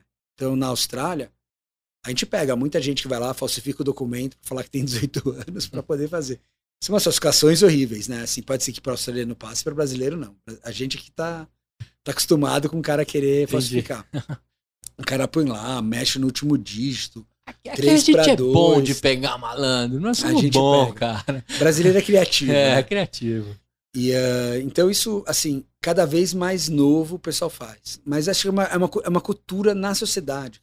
É, achar que bolsa não é uma coisa ruim. Bolsa faz parte Sim. do investimento. E é para todos. faz parte do risco. E é para todo mundo, é exatamente. É todo mundo. Não é. Mas, por exemplo, a gente fala, hoje no Brasil tem várias maneiras que você consegue investir na bolsa com custo bastante baixo, com corretagem zero ou quase zero. Cara, na Austrália, por exemplo, era muito caro. Cada corretagem é muito caro. A gente entrou, por exemplo, com o modelo comercial, cara, lá, no, lá embaixo. Por quê? Porque a gente acredita que com isso você consegue trazer volume e você mexe uh, na estrutura. É. Que é isso, assim. É que nem você falar. Hoje você vai em alguns bancos e quanto custa a conta corrente? Cara, ainda tem banco que está cobrando mensalidade de 60, 70 reais. Será que precisa pagar uma mensalidade de 60, 70 reais para uma conta pessoa física ou tá cheio de banco aí que dá o mesmo serviço com mensalidades muito melhores? E só muda porque alguém entrou lá e falou, cara, eu vou fazer alguma coisa diferente. O uhum. Nubank, quando fez, entrou para fazer diferente. E vendeu tá isso aí... como o, a motriz é. do negócio, né? E a gente está aí para fazer isso. A gente fez diferente lá, fazemos diferente aqui, porque sem corretagem, lá fora, a gente foi um dos primeiros a trazer isso para o Brasil. Não tinha. Agora, olhando para aquela câmera, uhum. chama os caras para baixarem o aplicativo uhum. e as minas, né? Uhum. É, os empreendedores favor, é. e as empreendedoras. Uhum. Chamem elas para investir na bolsa americana pelo aplicativo de você. Legal. A gente acessa lá o nosso aplicativo, é, o aplicativo é da Stake, S-T-A-K-E. Se quiser, entra no site hellostake.com. Hello é H-E-L-L-O, stake, S-T-A-K-E.com. Entra lá, abre uma conta, não tem custo. E, se você fizer o primeiro depósito de pelo menos 500 reais em até 24 horas, você ainda ganha uma ação de graça. É mesmo? É, uma ação que varia entre 2 dólares e 150 dólares. Uma ação da Nike, é a mais cara. Ó, é mesmo? 500 reais você pode sair ganhando mais do que você pôs. Pô, dependendo Pro... de, de 2 dólares a 150 dólares? 2 a 150. Dependendo do tamanho, já é um tênis na, na Nike dos animais, assim. Exatamente. Hein? Não, mas, é, mas na verdade o que a gente faz isso é para até, um é para incentivar, mas também para as pessoas aprenderem, ah, é minha primeira ação, vou lá, vendo, compro. Pô, e começar então, é com legal. Nike é legal demais, hein? É, mas esse daí eu, eu brinco lá. Eu, a gente sabe que. Eu, eu, sei que sai porque eu vejo a locação todo dia que tem lá. Uh, mas é isso, é sorte. É na sorte. É o algoritmo que escolhe lá, mas tem Nike, tem Dropbox. Putz, quem não usa Dropbox? Tem Dropbox. Dropbox é tem GoPro legal. que dá pra ganhar. Dá pra ganhar uma Dambev, né? Daí bebe uma cervejinha depois uma disso. Cervejinha. Qual então, é a sua preferida? Das ações? É. Qual a sua preferida? Nós não vamos ser multados por ninguém, não. É, isso que eu ia falar, né, velho? Né? Assim, gente, vamos, vamos fazer o disclaimer primeiro, né? Isso. Isso não é uma recomendação de compra das ações, qualquer o passado não pode ser usado, beleza, beleza, beleza. Nossa, cara, preferida eu vou dizer que eu mudo muito no que eu tenho. É. É, uh, eu, por muito tempo, estava muito na Apple, fiz muita coisa com a Apple, achei boa. Uh, que só é a empresa mais valiosa do mundo. É, não, mas é que, que subiu nela, podia já não, não ter subido. Mercado Livre, eu acho que é um putz empresa. Eu acho sensacional o Mercado sensacional. Livre, cara. Eu acho que os caras lá fazem um trabalho E eu acho que eles curtem resolver problema que ninguém quer resolver, sabe? É. O Mercado Livre agora tá mexendo com a, com a parada da logística, uhum. da malha logística brasileira, uhum. que como eles são gringos, eu acho que alguém deve ter chegado e falado lá pros gringos, cara, tá ligado? Você tá mexendo com um negócio sério, né? Uhum. Porque agora você compra, por exemplo, você compra. Eu não ganho nada no Mercado Livre, tá, gente? Nem tô recomendando vocês comprarem no Mercado Livre. Mas eu quero fazer um elogio para essa uhum. empresa. Se você comprar alguma coisa até as 9 da manhã de hoje, você recebe até as 3, 4 não, da tarde. É muito louco. É incrível isso. É Cara, incrível. Que negócio incrível, velho. E, e, aí você vai ver quem tá por trás daquilo e como eles começaram a resolver esse problema. Você fala assim: os caras arrumaram uma sarna para chamar de sua e vão resolver. Uhum. Então, Tá aí uma que eu botaria uma grana, então. porque eu acho que eles gostam de briga feia mesmo. Assim, tem muita coisa legal lá fora. É, eu tô falando de empresas assim que uhum. eu invisto, mas não é que não seja recomendação, porque muitas delas já estão. Eu. E aí, então eu acho que essas são as maiores. Eu vou te dizer uma, por exemplo, que eu peguei muito no. Na Baixa, gostei muito, acho que agora já subiu, já não investiria, mas por exemplo, Macy's. Macy's. Macy's, cara, quando eu comprei, por isso que é legal estar tá olhando sempre vendo. Ela valia menos do que as propriedades dela estavam valendo. A soma das propriedades. Falei, putz, isso aqui vai subir. Ou ela quebra ou o negócio volta. Então, eu acho que tem que olhar. Eu não tenho uma preferida. Uhum. Eu, eu acho que é uma questão de momento do que tem lá dentro. Já passaram várias empresas muito legais fazendo, que no momento era bom, mas chegou uma hora que passou num, num limite foi. Então, por exemplo, sei lá, uma empresa que eu acho muito legal lá fora, já teve tempos bons, hoje não tá, é Lululemon. Não sei se conhece essa marca. Não. Uma marca de roupa de ginástica bem high-end, uh, americana. Super legal, não tá no Brasil, até porque. Não tá, só não tá no Brasil, não sei porque não tá aqui. É uma marca super legal. Cara, com, o pessoal começou a usar pro dia a dia uma roupa de ginástica, porque ficava em casa, mas tinha que estar tá com a roupa mais apresentável que ela meu, já estava alto, subiu mais ainda. Ah, a pandemia. E a pandemia puxou até ajudou, a ajudou, necessidade. Porque na pandemia, eu não sei muito bem, você, você tinha o teu trabalho e o progresso. Hoje em dia eu olho para o meu, uh, pro meu armário, eu vejo, que, vejo camisa e terno, eu falo, cara, o que, que é isso? É, né? que, que, o que acontece? O pessoal lá também viu falou, não, o que eu vou comprar? Tô comprando roupa de exercício, roupa de yoga, roupa dessas coisas. Por quê? Porque é a roupa que você está usando agora 70% do tempo para trabalhar. Roupa de trabalho não é mais o terno e gravata, graças a Deus, uh, em tudo que tem. Então, se a gente for pegar, uh, você tem que ir olhando, tem que ir pensando, pegar. Não é uma recomendação, acho que agora já não é mais o bom momento, mas tem que sempre olhar essas coisas e às vezes olhar um pouquinho o mercado como tá e vendo.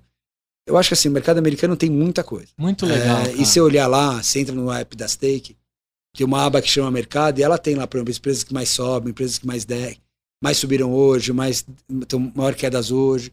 Tem comentários, tem informações. Então dá também para pegar informações por e lá. muito conteúdo que vocês estão produzindo e entregando lá. A gente não, a gente não produz conteúdo de recomendação, a gente ah, produz tá. conteúdo para falar sobre o que existe. Para evangelizar. Para evangelizar. Então, putz, por exemplo, tem uma. Você pode comprar um instrumento que chama volatilidade, chama VIX, volatilidade. Então você vai comprar se vai aumentar ou cair a volatilidade do mercado. Quer dizer, você não está se o mercado vai subir ou cair. Se ele vai ter maior ou menor volatilidade. Isso é super complexo. É, não é para iniciante. A gente tem um vídeo que fala sobre o que, que é, esse, que, que é isso. Legal. Tem o que eles chamam lá de REITs, REITs, R-E-I-T, são os fundos imobiliários aqui do Brasil, né? É um paralelo. Falar um pouco sobre fun como funciona. Então, a gente vai dando pequenos vídeos para as pessoas entenderem o que, que, são as coisas lá. A gente não fala em nomes, a gente fala o que, que, são instrumentos para as pessoas verem uh, e conhecerem. Então, no final, a gente está com isso. Você fala, putz, mas eu queria ter recomendação. Eu, por uma questão legal, não posso dar recomendação. É limitação. Eu acho que a gente tem que trabalhar dentro das leis. Então, tá cheio de site no mercado. Tem sites que falam. Tem relatório tem tudo que é. Relatório que tem. Então, vale a pena. Olha no mercado, vê o que tem. E mas também usa o teu julgamento para entender, putz, eu gosto do produto, acho que é um produto que faz sentido, acho que o mercado está indo nessa direção ou não, para daí pensar. Agora uma curiosidade, lá na carteira de todo mundo que está na, na stake, quando, quando o tio Mark informou aí do metaverso, das paradas, mexeu o ponteirinho aí com todo mundo que tava ou não? A galera ficou meio maluca ou não? Esse não mexeu muito. Não? Quem mexe é esse cara aí. É. O, a Tesla, ela, ano passado, se eu não me engano, dos 12 meses, ela por 10 vezes foi a ação mais negociada na stake. 10 meses, global, nos 10, em 10 meses, ela era a ação que mais era negociada. A Tesla. Assim, não importa. Teve GameStop lá em janeiro. Teve toda uma briga lá de GameStop uhum, e AMC uhum. em janeiro e fevereiro. Naquele mês ele deixou de ser. Depois, meu, o cara reina. Então, Facebook foi, mexeu um pouquinho, mas não é aquela que as pessoas não, não falaram, uau, o cara descobriu o mundo, vamos lá. Não teve essa mexida lá dentro. Entendi. É, eu, eu te pergunto essas curiosidades, porque eu também sei que o dado que você tem dentro da sua carteira, você tem algum, alguns cumprimentos também, né, uhum. né? De, você não pode é, usar muito daquele dado, né? Tem coisas que, que não é muito fácil no seu mercado, né? O regulatório é, ali o é bem, o regulatório tá muito chatinho. lá. É, e eu, por exemplo, quando eu falo em dados, eu falo em dados agregados. É. Eu não vou falar, olha, uma pessoa que mora em tal bairro, tal idade, tal gênero fez essa é. coisa. Não posso. Eu trabalho muito com dados agregados para mostrar o que o mercado está fazendo. Porque no final, é isso, né? É legal em saber o que as pessoas estão olhando. Que outros... Eu vou dizer, isso também te dá ideia do que as pessoas, putz, isso aqui pode ser legal, acho que gostei disso. Muito e show. É muito por aí. Paulo, queria saber um pouco de você, cara. Agora entrando já aqui, uma pena que a gente está entrando no final, mas eu tenho um quadro que eu adoro fazer, uhum. que é o limão e a limonada. Eu queria que você contasse, né? A gente valoriza demais a sala de derrotas. É, e na inovação a gente sabe que os erros são os, os tijolinhos do, do seu crescimento. Uhum. Queria que você contasse um limão azedo dessas duas décadas empreendendo. Que você fala assim, cara, se eu fosse deixar uma dica para todo empreendedor aqui, não faça isso, ou eu fiz isso e não me dei bem. A gente pode ter um monte, mas eu vou falar o que acho que mais me pegou em tudo, né? E é equipe. É, trabalhe com uma equipe que esteja alinhada e que trabalha bem. É, eu já trabalhei com N equipes, vários tamanhos, perfis, etc. E a minha pior experiência é se eu tenho alguém na minha equipe que não está trabalhando de verdade comigo. E eu falo comigo porque não, eu não acho que uma equipe trabalha para mim. É, eu sempre falo, né? Não é, eu não quero que alguém trabalhe pro Paulo, eu quero que trabalhe com o Paulo. O Paulo é mais um da equipe, tudo bem. Tô numa. Pode estar numa hierarquia, etc., mas é trabalhar comigo. E a última coisa, o que, o que tem que ter certeza é, cara, se tem alguém na equipe que não tá trabalhando com, identificou, deu uma chance, viu que não tá rolando. Expurga. Tira, ajusta. É, eu já tive em alguns casos, eu tenho. Meu irmão brinca que meu irmão é todo durão, etc., mas ele não consegue demitir gente. Então ele fala, na hora que ele demitir, ele chama o Paulo. o Paulo vai lá. Ele fala, o Paulo tem coração assim. Não é verdade. É. Coração peludo. O Paulo, o, o, o, Paulo, ele se precisar demitir, demite, mas o Paulo gosta de dar chance, porque eu, eu acredito que as pessoas conseguem mudar e podem se ajustar.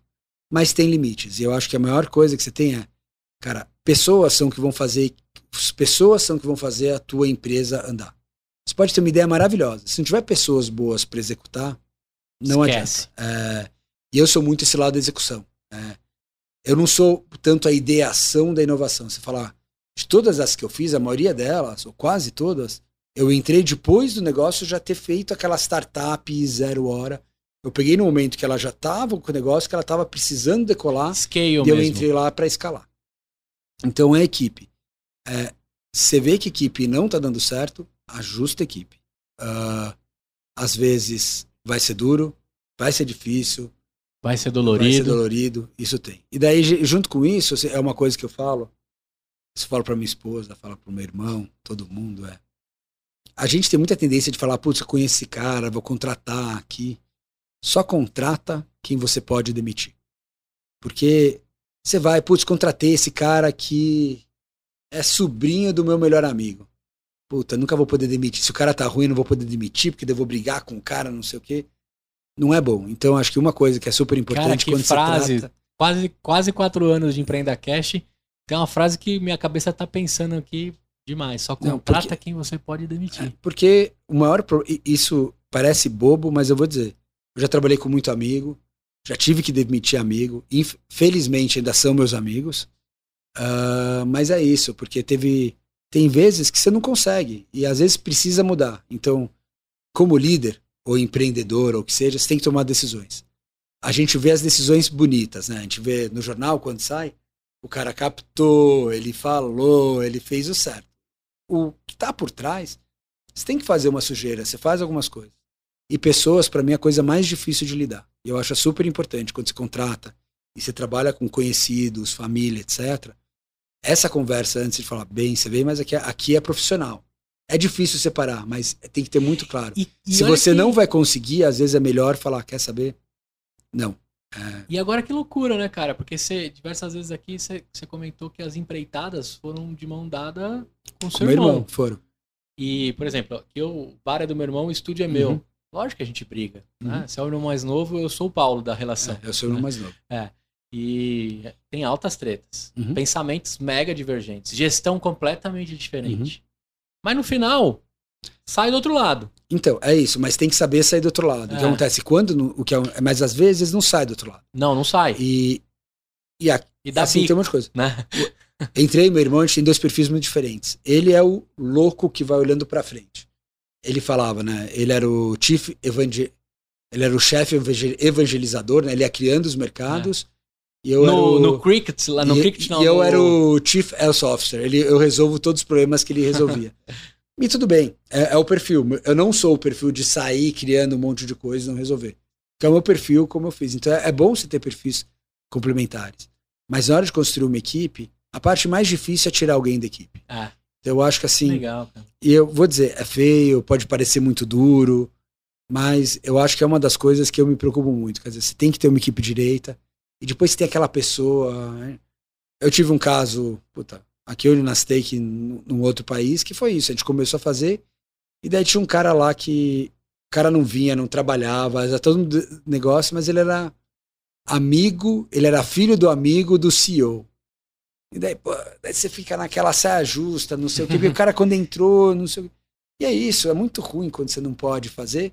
Só que daí isso vai pra equipe inteira. É. E daí contagia. E Não, e aí fica É legal. tóxico total. fica cara. ruim. E, na- e no final, de novo, cara. a gente depende de pessoas. É, ah, a gente falou um pouquinho, né, que eu invisto em startups, tudo.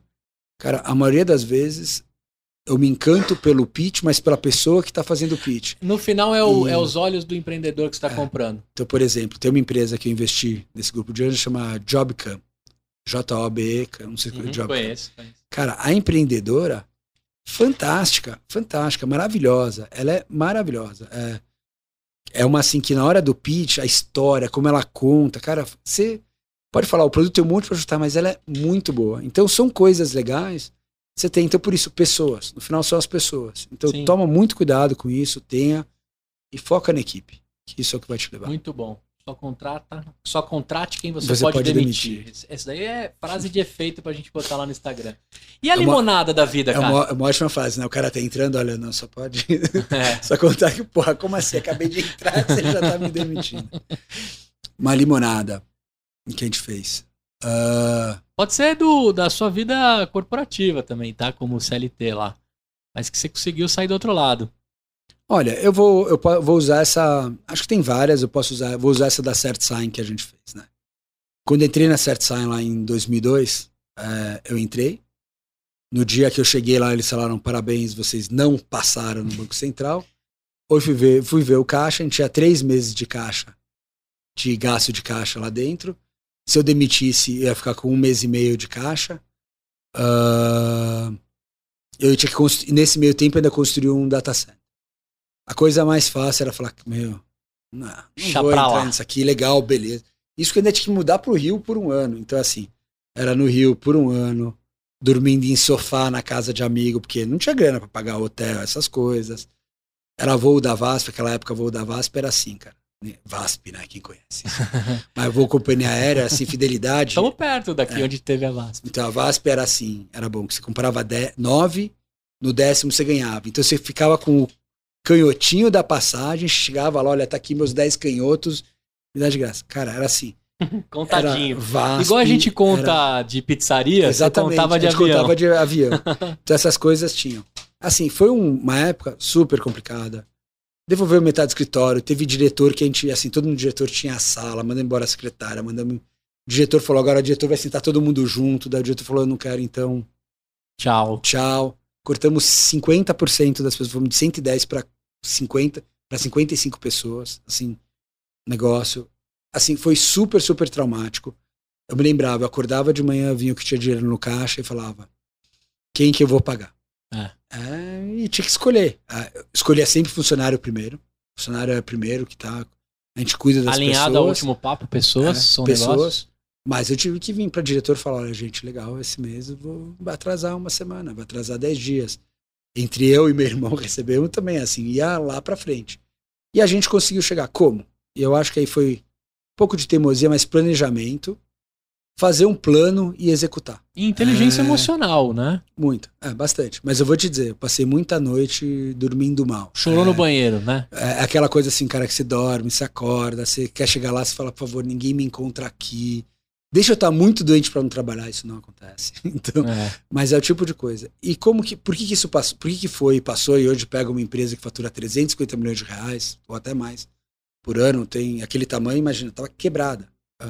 E não é que eu salvei. Não- Eu não, eu não vejo assim, ah, Salvador de forma alguma isso. É, tinha uma equipe boa, a equipe comprou o sonho, a equipe comprou o negócio, porque foi difícil, foi duro, teve que segurar um monte de coisa. Ah, e ao mesmo tempo a gente conseguiu trazer os sócios para isso, que puseram capital suficiente para a gente atravessar. E foi de pouco em pouco. A gente nunca perdeu a austeridade da empresa. Isso por vários anos era uma empresa muito austera. Não tinha escritórios maravilhosos, essas coisas, não, cara. Uhum. Mudamos pro centro do Rio. Aqui em São Paulo não era Império, não era Foi lá pra Rua da Quitanda, né? Foi pra Rua da Quitanda, É, era, acertei? era a Rua do Passeio, agora tá no Rua da Quitanda, É. exatamente. Ah, aí você tá no centro, você vai economizar, porque no final você quer ter o produto servindo. Com o tempo, você vai fazendo. Então aí foi planejamento, ah, vamos dizer que tem um pouco de sorte, tem sorte, mas planejamento e construir o mercado. A gente teve, a gente construiu o mercado do zero com tempo e deixando e fazendo. e Mas também, se criando. não me falha aqui a memória que a gente acabou de conversar, você já vinha também da experiência de ter dado errado, de ter dado de errado. ter dado errado antes. É De- importante a galera entender também, Sim. né? Não, É, Essa vinha- limonada foi construída baseada. A minha experiência anterior, por exemplo, ela mostrou que às vezes em certas horas você tem que falar, não, beleza, não vou pôr mais dinheiro. Aqui a gente falou, não, acho que é um bom momento. Aqui pode ser uma boa experiência para pôr dinheiro.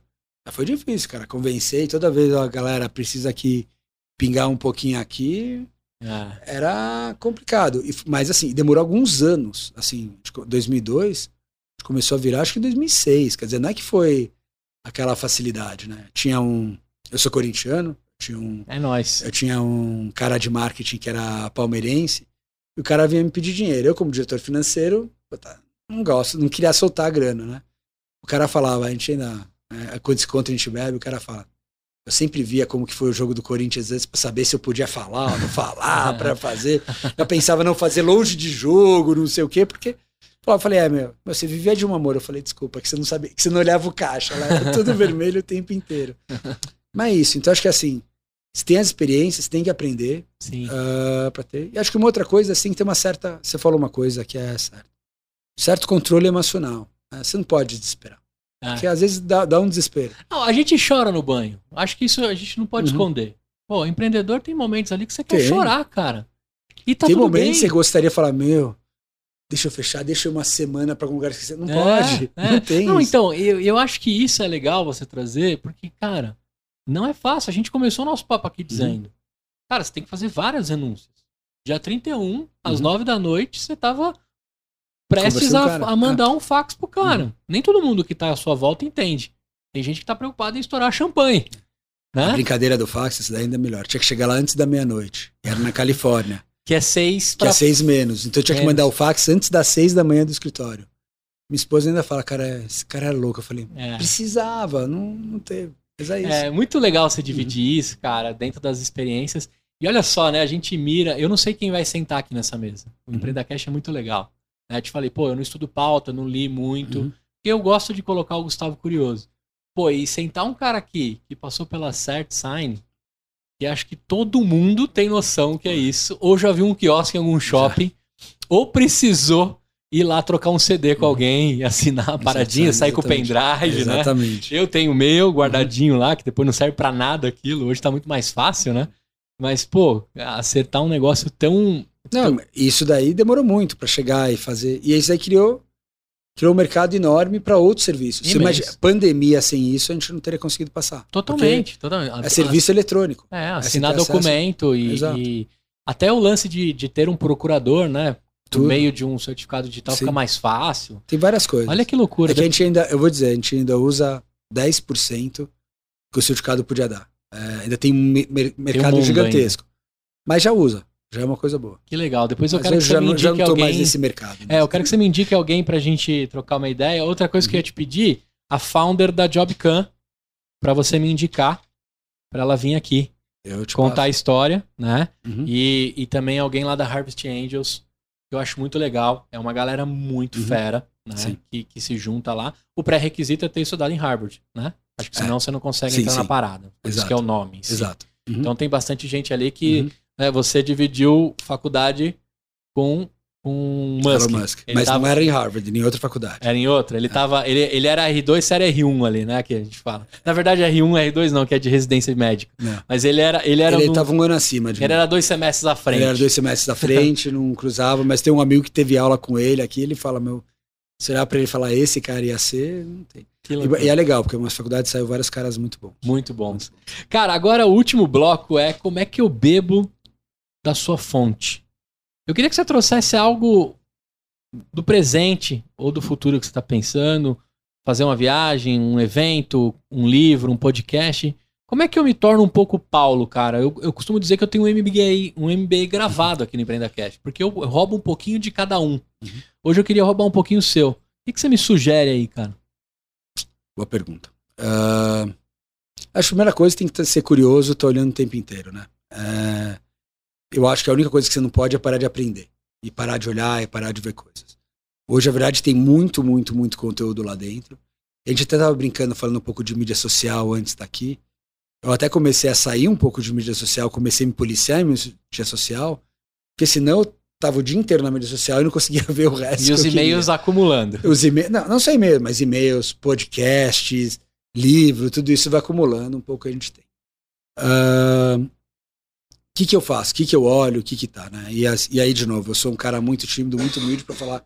Ah, porra, não, Paulo, o que, que você pode assinar, ensinar? Acho que não é quem você ensinar. Eu posso. Sugerir. Sugerir, né? Eu ouço muito. Eu ouço podcast. Hoje, o meu podcast hoje favorito é o Masters of Scale, do Reid Hoffman. Eu acho muito bom. É, um dia eu vou conseguir esse cara. O cara, o cara só aprender inglês. É, o, o, cara é incrível, mas que o podcast é legal e o podcast é uma conversa com outras pessoas. Então, eu, eu, eu gosto quando a conversa fala um pouco sobre as experiências pessoais, sobre o que eles acham e tem. E como tá. Então, isso tem muito. Eu acho que lê. Assim, eu sou um péssimo leitor. Então, por exemplo, se eu vou te dar uma coisa ruim que eu faço, eu leio menos do que eu gostaria. Uhum. Eu acho que eu deveria ler muito mais. Mas acho que tem muita coisa aí fora para ler. E, e, tem que estar o tempo inteiro lendo. Né? E tem um aplicativo maravilhoso, eu não ganho nada com isso, mas eu uso 12 minutos. Já ouviu falar não. sobre 12 minutos? Não. Eles trazem um resumo, você paga uma assinatura uhum. anual, e em 12 minutos eles trazem um resumo de um livro. Então o que, que eu faço? Para eu me manter vivo, uhum. eu sempre escuto todo dia 12 minutos. Uhum. E aí eles resumem muito bem. Aí termina eu falo assim, cara, eu preciso fazer um deep disso. Uhum. Então, o ano passado, eu escutei ou li, né, é, com os ouvidos, 72 livros no 12 minutos. Uau. Baixa esse aplicativo. Eu vou pegar. Se você é mais, como você falou, que uhum. você gosta mais de podcast, então você é uhum. mais ouvido do que. É que é mais fácil. No Cara, dia a dia é, maravilhoso. é muito mais fácil. Maravilhoso. E aí, é, é, lógico, né? Você vai lá dar uma revisitada no Pai Rico, Pai Pobre, aí você dá uma olhada Não, em um organizações exponenciais, uhum. aí você vai ali no, no Scrum, né? Tem esses livros todos lá pra você se manter vivo com o que tá rolando. Uhum. Mas, cara, cada vez que eles vai o algoritmo deles é muito bom. Ele, ele começa a sugerir e começa a acertar bastante. E aí, eu não faço mais todo dia, mas uhum. pelo menos sábados e segundas-feiras são os dias que eu boto 12 minutinhos ali e vai de boa. Vou pegar. Fica essa não, dica bom, pra você. Boa dica, tá vendo? É. Porque eu também não sou da leitura, tá? Então já me identifico eu, com você. Eu sou um Pra mim é um problema. Leitura. Eu acho, assim, até uma das coisas que eu brigo com meus filhos. Cara, leiam, por favor, aprendam. Aumente é seu repertório, você, né? Não só repertório, como você vai escrever melhor. Eu acho que um dos maiores problemas que a gente tem hoje, eu vejo essas gerações, não sabe escrever. É. Não sabe escrever. Falar, então, né? É daquele jeito, todo mundo muito informal. O formal é mais difícil, mas não sabem escrever. Eu acho que não sabem escrever porque leem pouco. E É, o que lê verdade. hoje consome muito vídeo, muito áudio, e às vezes áudio sempre resumido. Pô, ainda uma, o pessoal ainda tá tudo em um, velocidade meia ou du, velocidade dupla. Cara, não tem como você absorver tudo aquilo. É uma, é uma overdose, overflow de É. informações. Então, o que, que eu gosto? Eu ouço e eu tento ouvir cada vez coisas diferentes. Então, Masters Scales é um que tá, eu ouço muito do A16, que também é deles. Eu, eu, eu ouço muita coisa em inglês. Na verdade, Legal. eu ouço inglês por uma razão. Eu escrevo por causa, sei lá, 90% do que eu escrevo é em inglês. Ah, tem que falar muito inglês, então tem que, tem que voltar no todas. inglês. Por muitos anos estava falando português, agora eu preciso voltar. Eu vou dizer. Demorou. Uma coisa que eu acho que é importante para todo mundo é, cara, trabalha com inglês. é, independente do trabalho que tiver, e não por causa das take. Acho que para as pessoas vai ser bom saber. Eu acho que é bom para o Brasil ter para fazer. Uma outra coisa que eu acho super importante. Tenta aprender um pouquinho de técnica ou lógica de programação. Um pouquinho. E daí o que eu fiz, e a minha recomendação para isso, tem um curso de Harvard que já tem em português, que chama CS50, CS50. Ah, é um curso de 10 ou 12 aulas. É um curso que eles falam que ele é Computer Science, né? CS vem de ciência da computação, para não engenheiros. Ele é básico. Então ele fala, cara, ele tem como funciona a programação, como que é alguma coisa para tudo. E ele tem, imagina que ele tem uma versão desse só para advogados. né? Advogados é um ser que com números é mais, normalmente uma dificuldade maior ainda com números. Eles têm um só para advogados. E já tem essas. Já tem. Isso tá em, de graça no Harvard X, eu acho. E, mas tem em português também. Já é de graça aqui no Brasil. Tem que procurar CS50 em português. Faz o curso. É, eu, eu, eu aprendi programação quando eu estava no passado. E aprendi isso. Você vai virar um programador? Não, você não vai virar programador. Não, mas, cara, mas você vai entender um, você vai entender um pouquinho de lógica. E daí, o que acontece? Hoje, quase tudo que você fala, ah, eu preciso de um dev para isso, preciso de um dev para aquilo, preciso de um cara para web. Todas essas coisas que eles fazem, no final é programação. Se ah. você entende um pouquinho, você consegue entender melhor como criar regras, como criar algoritmo, como criar data. E eu acho que o Brasil hoje carece muito disso, cara. As pessoas hoje, muita gente muito boa, muito legal, mas pouco trabalho técnico pouco Sim. aprofundamento técnico. O hard skill Então, tá... eu acho super importante ter. E aí, nesse, é assim, o cara que sabe um pouquinho, ele vai estar tá num oceano azul. Então, é, aprenda um pouco de ou dados, ou, mas acho esse curso CS50. Animal. Tem em português, é de graça, na internet vale para aprender o básico. Cara. E outra, a gente está na era do no code low code, né? Então se você tem, tem, uma isso. boa, se você tem uma boa hum. lógica, é, porque é lógica. É, é lógica. se você tem uma boa lógica, você cai nesses no codes, low é. codes, cara, você consegue você fazer bons fazer. MVPs. Exato. É. é eu, é de novo, teu filho grande, né? É. Mas eu, eu fico pensando, cara, hoje no, na escola você tem biologia, matemática, biologia, física, química. Cara, devia ter um ano de formação. Devia tinha, ter um ano tinha. básico simples. Mas assim, ah, porque quem quer programação? Mas desculpa, quem quer biologia para a vida inteira? Quem quer. E hoje em dia, na verdade, ele é, ele é mais uma ciência que as pessoas vão entender e é lógica no final. No final, é. ele na, é lógica. Na verdade, é a ciência da computação Exatamente. tinha que fazer parte do Tinha negócio. que fazer parte do currículo. E o TCC tinha que ser montar uma empresa no final do ano. É, isso daí já. E aí ia ser bom. mas aí você vai descobrir que não é todo mundo que, que vai montar, mas tem o cara que tem ideia e os caras sim, que executam. Sim, sim. E, e tá esse, tá tudo bem. esse perfis é importante. É, e tá tudo bem. Eu falo pra galera que assim, ai. Eu tenho muita gente que me procura e fala assim: Poxa, eu adoro escutar seu podcast, eu vejo seu espírito empreendedor, eu escuto pelas histórias, mas eu nunca me vi empreendedor. Eu falo: Peraí, por quê? Eu acho que não existe nasceu ou não nasceu empreendedor. Você, você executa como empreendedor tudo que você faz na sua uhum. vida. Você trabalhou para CNPJs como empreendedor, uhum. né? Na verdade, montar uma família é, empreende, é empreendedor. É cara. empreendedor. Você vai estar juntando, você cria uma sociedade com alguém que você conhece há um tempo. Gerencia conflitos. E você está cria, tá criando lá filho, casa.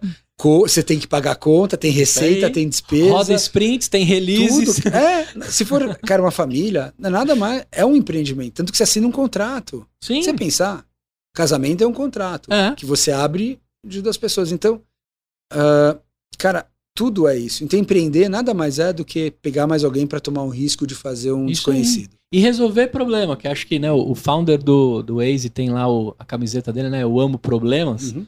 É a melhor é a melhor definição do que é empreendedorismo. E é isso mesmo. É como você resolve os problemas. Uhum. E outra coisa que eu, que eu acredito demais, cara, se você empreende na sua profissão, automaticamente você tem sucesso. Porque é percebido pelas pessoas. A única diferença é o CNPJ que te paga. Uhum. No nosso caso, é, você por, por várias vezes chifitou o pagamento para frente. no nosso bem. cai lá, nos outros cai uhum. bonitinho dia 15, dia 30, quando cai, né? Uhum. Mas essa só é a diferença. Lógico, é, dentro de empreender, da palavra empreender, claro. Agora, ser empreendedor e sofrer o frio na barriga, a dor de estômago e as coisas que a gente falou, é um outro nível que tem gente que está disposta e tem gente que não tá. E tá Exato. tá tudo bem também. Uhum. Né? Eu sou casado com uma Red Hunter. Né? Imagina para ela falar que eu ia largar uma carreira bonitinha de DTO, cara de inovação. Ah, Tava da moda, dinheiro, era um negócio, era do momento. Pra mexer com podcast. Né? Que, que parada é essa? O uhum. que, que você vai fazer? O que é podcast? Então, cara, é, que lição. Eu sou amarradão nas histórias. Uhum. Você trouxe aqui vários pontos. Uma frase que, que tá, tá pingando na minha cabeça aqui, né? Só contrate quem você pode demitir. Porque de fato são coisas que eu, como empreendedor, né? Eu fiquei muito tempo como intraempreendedor. Uhum. E hoje eu estou empreendendo e eu estou sentindo tudo isso. E como o, o EmpreendaCast me ajudou a ser esse Gustavo melhor. E hoje você me ajudou demais com vários é. pensamentos aqui. Eu queria saber o seguinte: quais são as redes, como é que a galera te acha? É, você tá no LinkedIn, tá no Instagram, as redes, qual, passa tudo aí pra galera abrir as suas contas e começar a botar grana aí no maluco que você me deu a camiseta uhum. e tantos outros aí. É, a gente está no LinkedIn, a gente está no Instagram, Instagram é HelloSteak, underline PT. Uh, A gente tem redes de vários países, a do Brasil é underline PT. Uh, a gente está no TikTok também, uh, BR. Uh, essas são as duas mídias sociais que a gente está. Também no nosso site, hellosteak.com. E se não, o nosso app. Tem tudo lá. Lojas então, de aplicativos loja, Hello Steak também. Hello, na verdade, loja de aplicativos, se eu puser só Steak ou Hello Steak, funciona. Perfeito. Hello Steak, H-E-L-L-O-S-T-A-K-E. É. Baixa lá, se nas 24 horas você botar mais de 500 pilas, você vai ser sorteado por um algoritmo de 2 a 150 dólares é, com uma você ação. Lá, você joga um joguinho, na verdade, ele tem uma ação, você vai lá, joga um joguinho e ele vai dizer na hora o que você vai. Perfeito. A ação que você ganha, o que você tem que fazer. Isso, abrir a conta e até 24 horas a conta aprovada, você fazer um primeiro depósito, faz um Pix de 500 reais, facinho, da tua conta, chega rápido, é a experiência bem, bem boa. Na hora que eu começar lá no aplicativo a me cadastrar, quais documentos eu tenho que estar esperto? Nome, CPF, endereço? Na verdade, você tem que saber todos os seus dados. Se os dados estão certos, você não precisa nem enviar documentos. Você tem que ser nome, CPF, endereço, uh, RG, RG e estado de emissor. Isso, o resto são perguntas Se bater lá no birô, passou Se bater, rapidão. passou, beleza. Perfeito. Então, eu espero que você tenha curtido esse papo. Eu espero que você baixe e invista na Bolsa Americana. Fique de olho nessa empresa. Os caras estão com uma grana aqui para crescer, para se posicionar, para contratar, né? Então, cola lá no hello, hellostake.com. Fica de olho nessa empresa. Me conta aí se você está investindo. Se você está ouvindo pelo Spotify, cara, a gente está no YouTube agora. Então aparece lá no YouTube, curte esse vídeo, assina o nosso canal, vai conhecer o Paulo aqui na câmera, né? Dá um alô pra galera. Esse é o Paulo, se encontrar ele pela rua aí, já troca umas, umas ideias de, de ações na Nasdaq, né? E, Paulo, olha só os meus patrocinadores. Você falou da parte de regulatório, você deve estar uhum. muito bem assessorado, porque isso é uma das coisas que você está dedicando parte do investimento que você recebeu. O Jurídico por Assinatura transformou o acesso jurídico numa mensalidade. Você paga um pouquinho por mês, você tem assessoria para fazer os mútuos conversíveis, os contratos de vesting, eles estão me ajudando aqui com os contratos novos de como é que loca a sala de podcast, né? Uhum. Entre o que o cara fala e o que não fala. Então, para você que está precisando de assessoria jurídica, que é mega Legal. importante, Super. jurídicoporassinatura.com. Outra empresa que me apoia demais é Integrale. Os caras fazem BPO financeiro, resolvem toda aquela parte chata, sabe? Você fala assim, pô, eu tenho um amigo contador que resolve tudo isso. Os caras têm um financeiro absurdo lá. Uhum. Então, Integrale pode te ajudar nessas, nessa gestão empresarial. Talvez para você ir para um próximo nível da gestão da sua empresa. Tem também, cara, você já ouviu falar na Fit Anywhere? Já. É um rabino, amigão meu, Pedro Kaufmann. PK. Você conhece o PK? Eu tô num grupo que ele tá lá dentro. Eu não conheço ele pessoalmente. Você precisa conhecer esse cara. Me disseram que o cara é. Ele é maluco, uhum. ele é divertido, ele é. é. sensacional. E ele fez a Fit Anywhere, que é uhum. para você malhar em qualquer lugar, qualquer uhum. horário. Então, Sim. Sabe aquelas academias que tem tudo, que faz tudo, até café expresso, mas você não sabe como usa? Uhum. Começou assim a FIT. E hoje tem aulas a qualquer horário, e você baixar, se você baixar lá o aplicativo, você vai conseguir, você vai comprar o Fit Coins. Fica ligado que eles estão bombando. E o Pedro tem várias participações é um projeto muito legal. Muito legal. Acabou uhum. de sair do Shark Tank, a Polinário botou dinheiro nele. É muito né? Então tá atestado aí que é uma empresão. E também, cara, eu tenho a Bluefields, que é uma aceleradora. Uhum. Agora toda empresa está oferecendo o programa de aceleração, equity free, né? Que agora é bonito falar, não vou pegar nada do seu negócio. Uhum. A Bluefields criou um framework que você acaba pagando como empreendedor, ele te conecta em todos os mentores, mas eles têm uma, um framework próprio, uma metodologia. A Bluefields aí pode te ajudar nessa jornada. Todos esses são os caras que estão patrocinando. E acabou de chegar um que eu fiz um episódio, Paulo. Se você começar a gostar do Empreendedor eu quero que você escute se você gostar, tá? Como você escuta Master of Scale, que é a minha mas, inspiração. Mas eu vejo, cara, mas assim, aqui esse é o último que eu tô que eu decidi dar uma eu ouço tudo, cara, porque também chega uma hora que é tudo igual, tá? É. Tem que mudar, tem que variar. Sim, então se você um dia se pegar escutando você aqui ou escutando outros episódios, eu gravei com o Jonathan da idolink.bill. Uhum. O que, que esse cara fez? Ele montou mini sites para você colocar na link no, na bio do seu Instagram. Ah, uhum. Ah, é tipo um Linktree? Muito melhor. Uhum. Que ele faz integração com loja, com newsletter, com todas as suas redes sociais.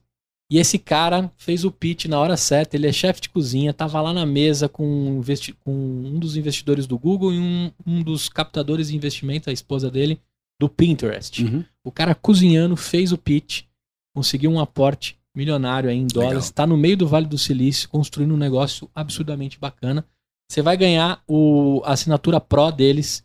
É muito bacana para você usar na bio Uhum. da, da, da Stake. Uhum. Me fugiu o nome aqui, desculpa. Para você usar no, na bio da Stake. E uma história muito bacana, você vai curtir também. Legal. Esses são os caras que apoiam aqui o EmpreendaCast. E Paulo, o que, que você achou de gravar aqui o podcast? Adorei. Legal, né? Conversa- Gostou? Você tá num bar? Eu vou dizer que eu nem sei quanto tempo passou, mas parece que passou muito rápido. Cara, a gente tava quase mais perto de duas horas conversando e eu ficaria mais tempo com você aqui. É, é que eu resolvi locar essa E sala e, nem alguém vai tinha tomar cer- e ela. nem tinha cervejinha aqui, né? Porque se tivesse cerveja, daí. nossa, Aí a gente ia embora. E a gente ia falar, embora, e a gente ia dar recomendação, e a Sim. gente ia ser preso, e a É, gente. daí a CVM vai bater aqui, melhor. né? Mas, cara, que legal que você curtiu. Muito feliz em conhecer a sua história. Eu ach- eu achei aqui um- uma pedra preciosa com, com as duas décadas de, de empreendedorismo. Seus filhos baixaram a stake e investem ou não? Você conseguiu investem. evangelizar? Todos eles investem. É, que legal. Muito Tem bacana. que fazer, na Isso é verdade. importante. E na verdade, assim, é, acho que tem que sempre pôr alguma coisa, empresa, deixar lá e fazer. Deixar o é dinheiro trabalhar, né? Deixa o dinheiro trabalhar um pouquinho, põe empresa boa, que vai indo. E é importante ter, ter essas economias e diversificar. Perfeito. Então, por isso. Olha só, aqui a gente teve uma aula de investimento. Eu que sou pouco educado no tema, aprendi bastante. Espero que você tenha aprendido. Modelo de negócio, empresa australiana, um cara que gosta de problema, de resolver problema, uma trajetória incrível. Eu espero que você tenha curtido esse episódio assim como eu curti.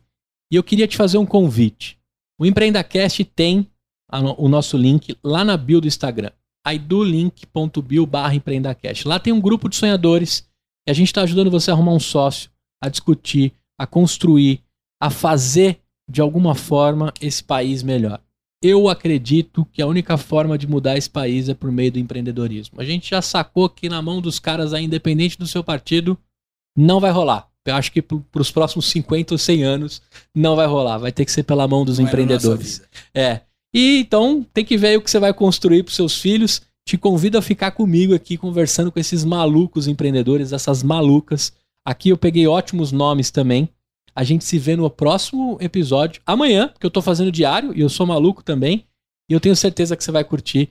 Encaminha para alguém esse episódio e procura lá o Paulo, procura a Stake e construa aí a sua vida financeira fora do país, né? Eu vou comprar uma açãozinha aqui Vou ver se eu ganho uma da Nike, vamos ver se o algoritmo me escolhe.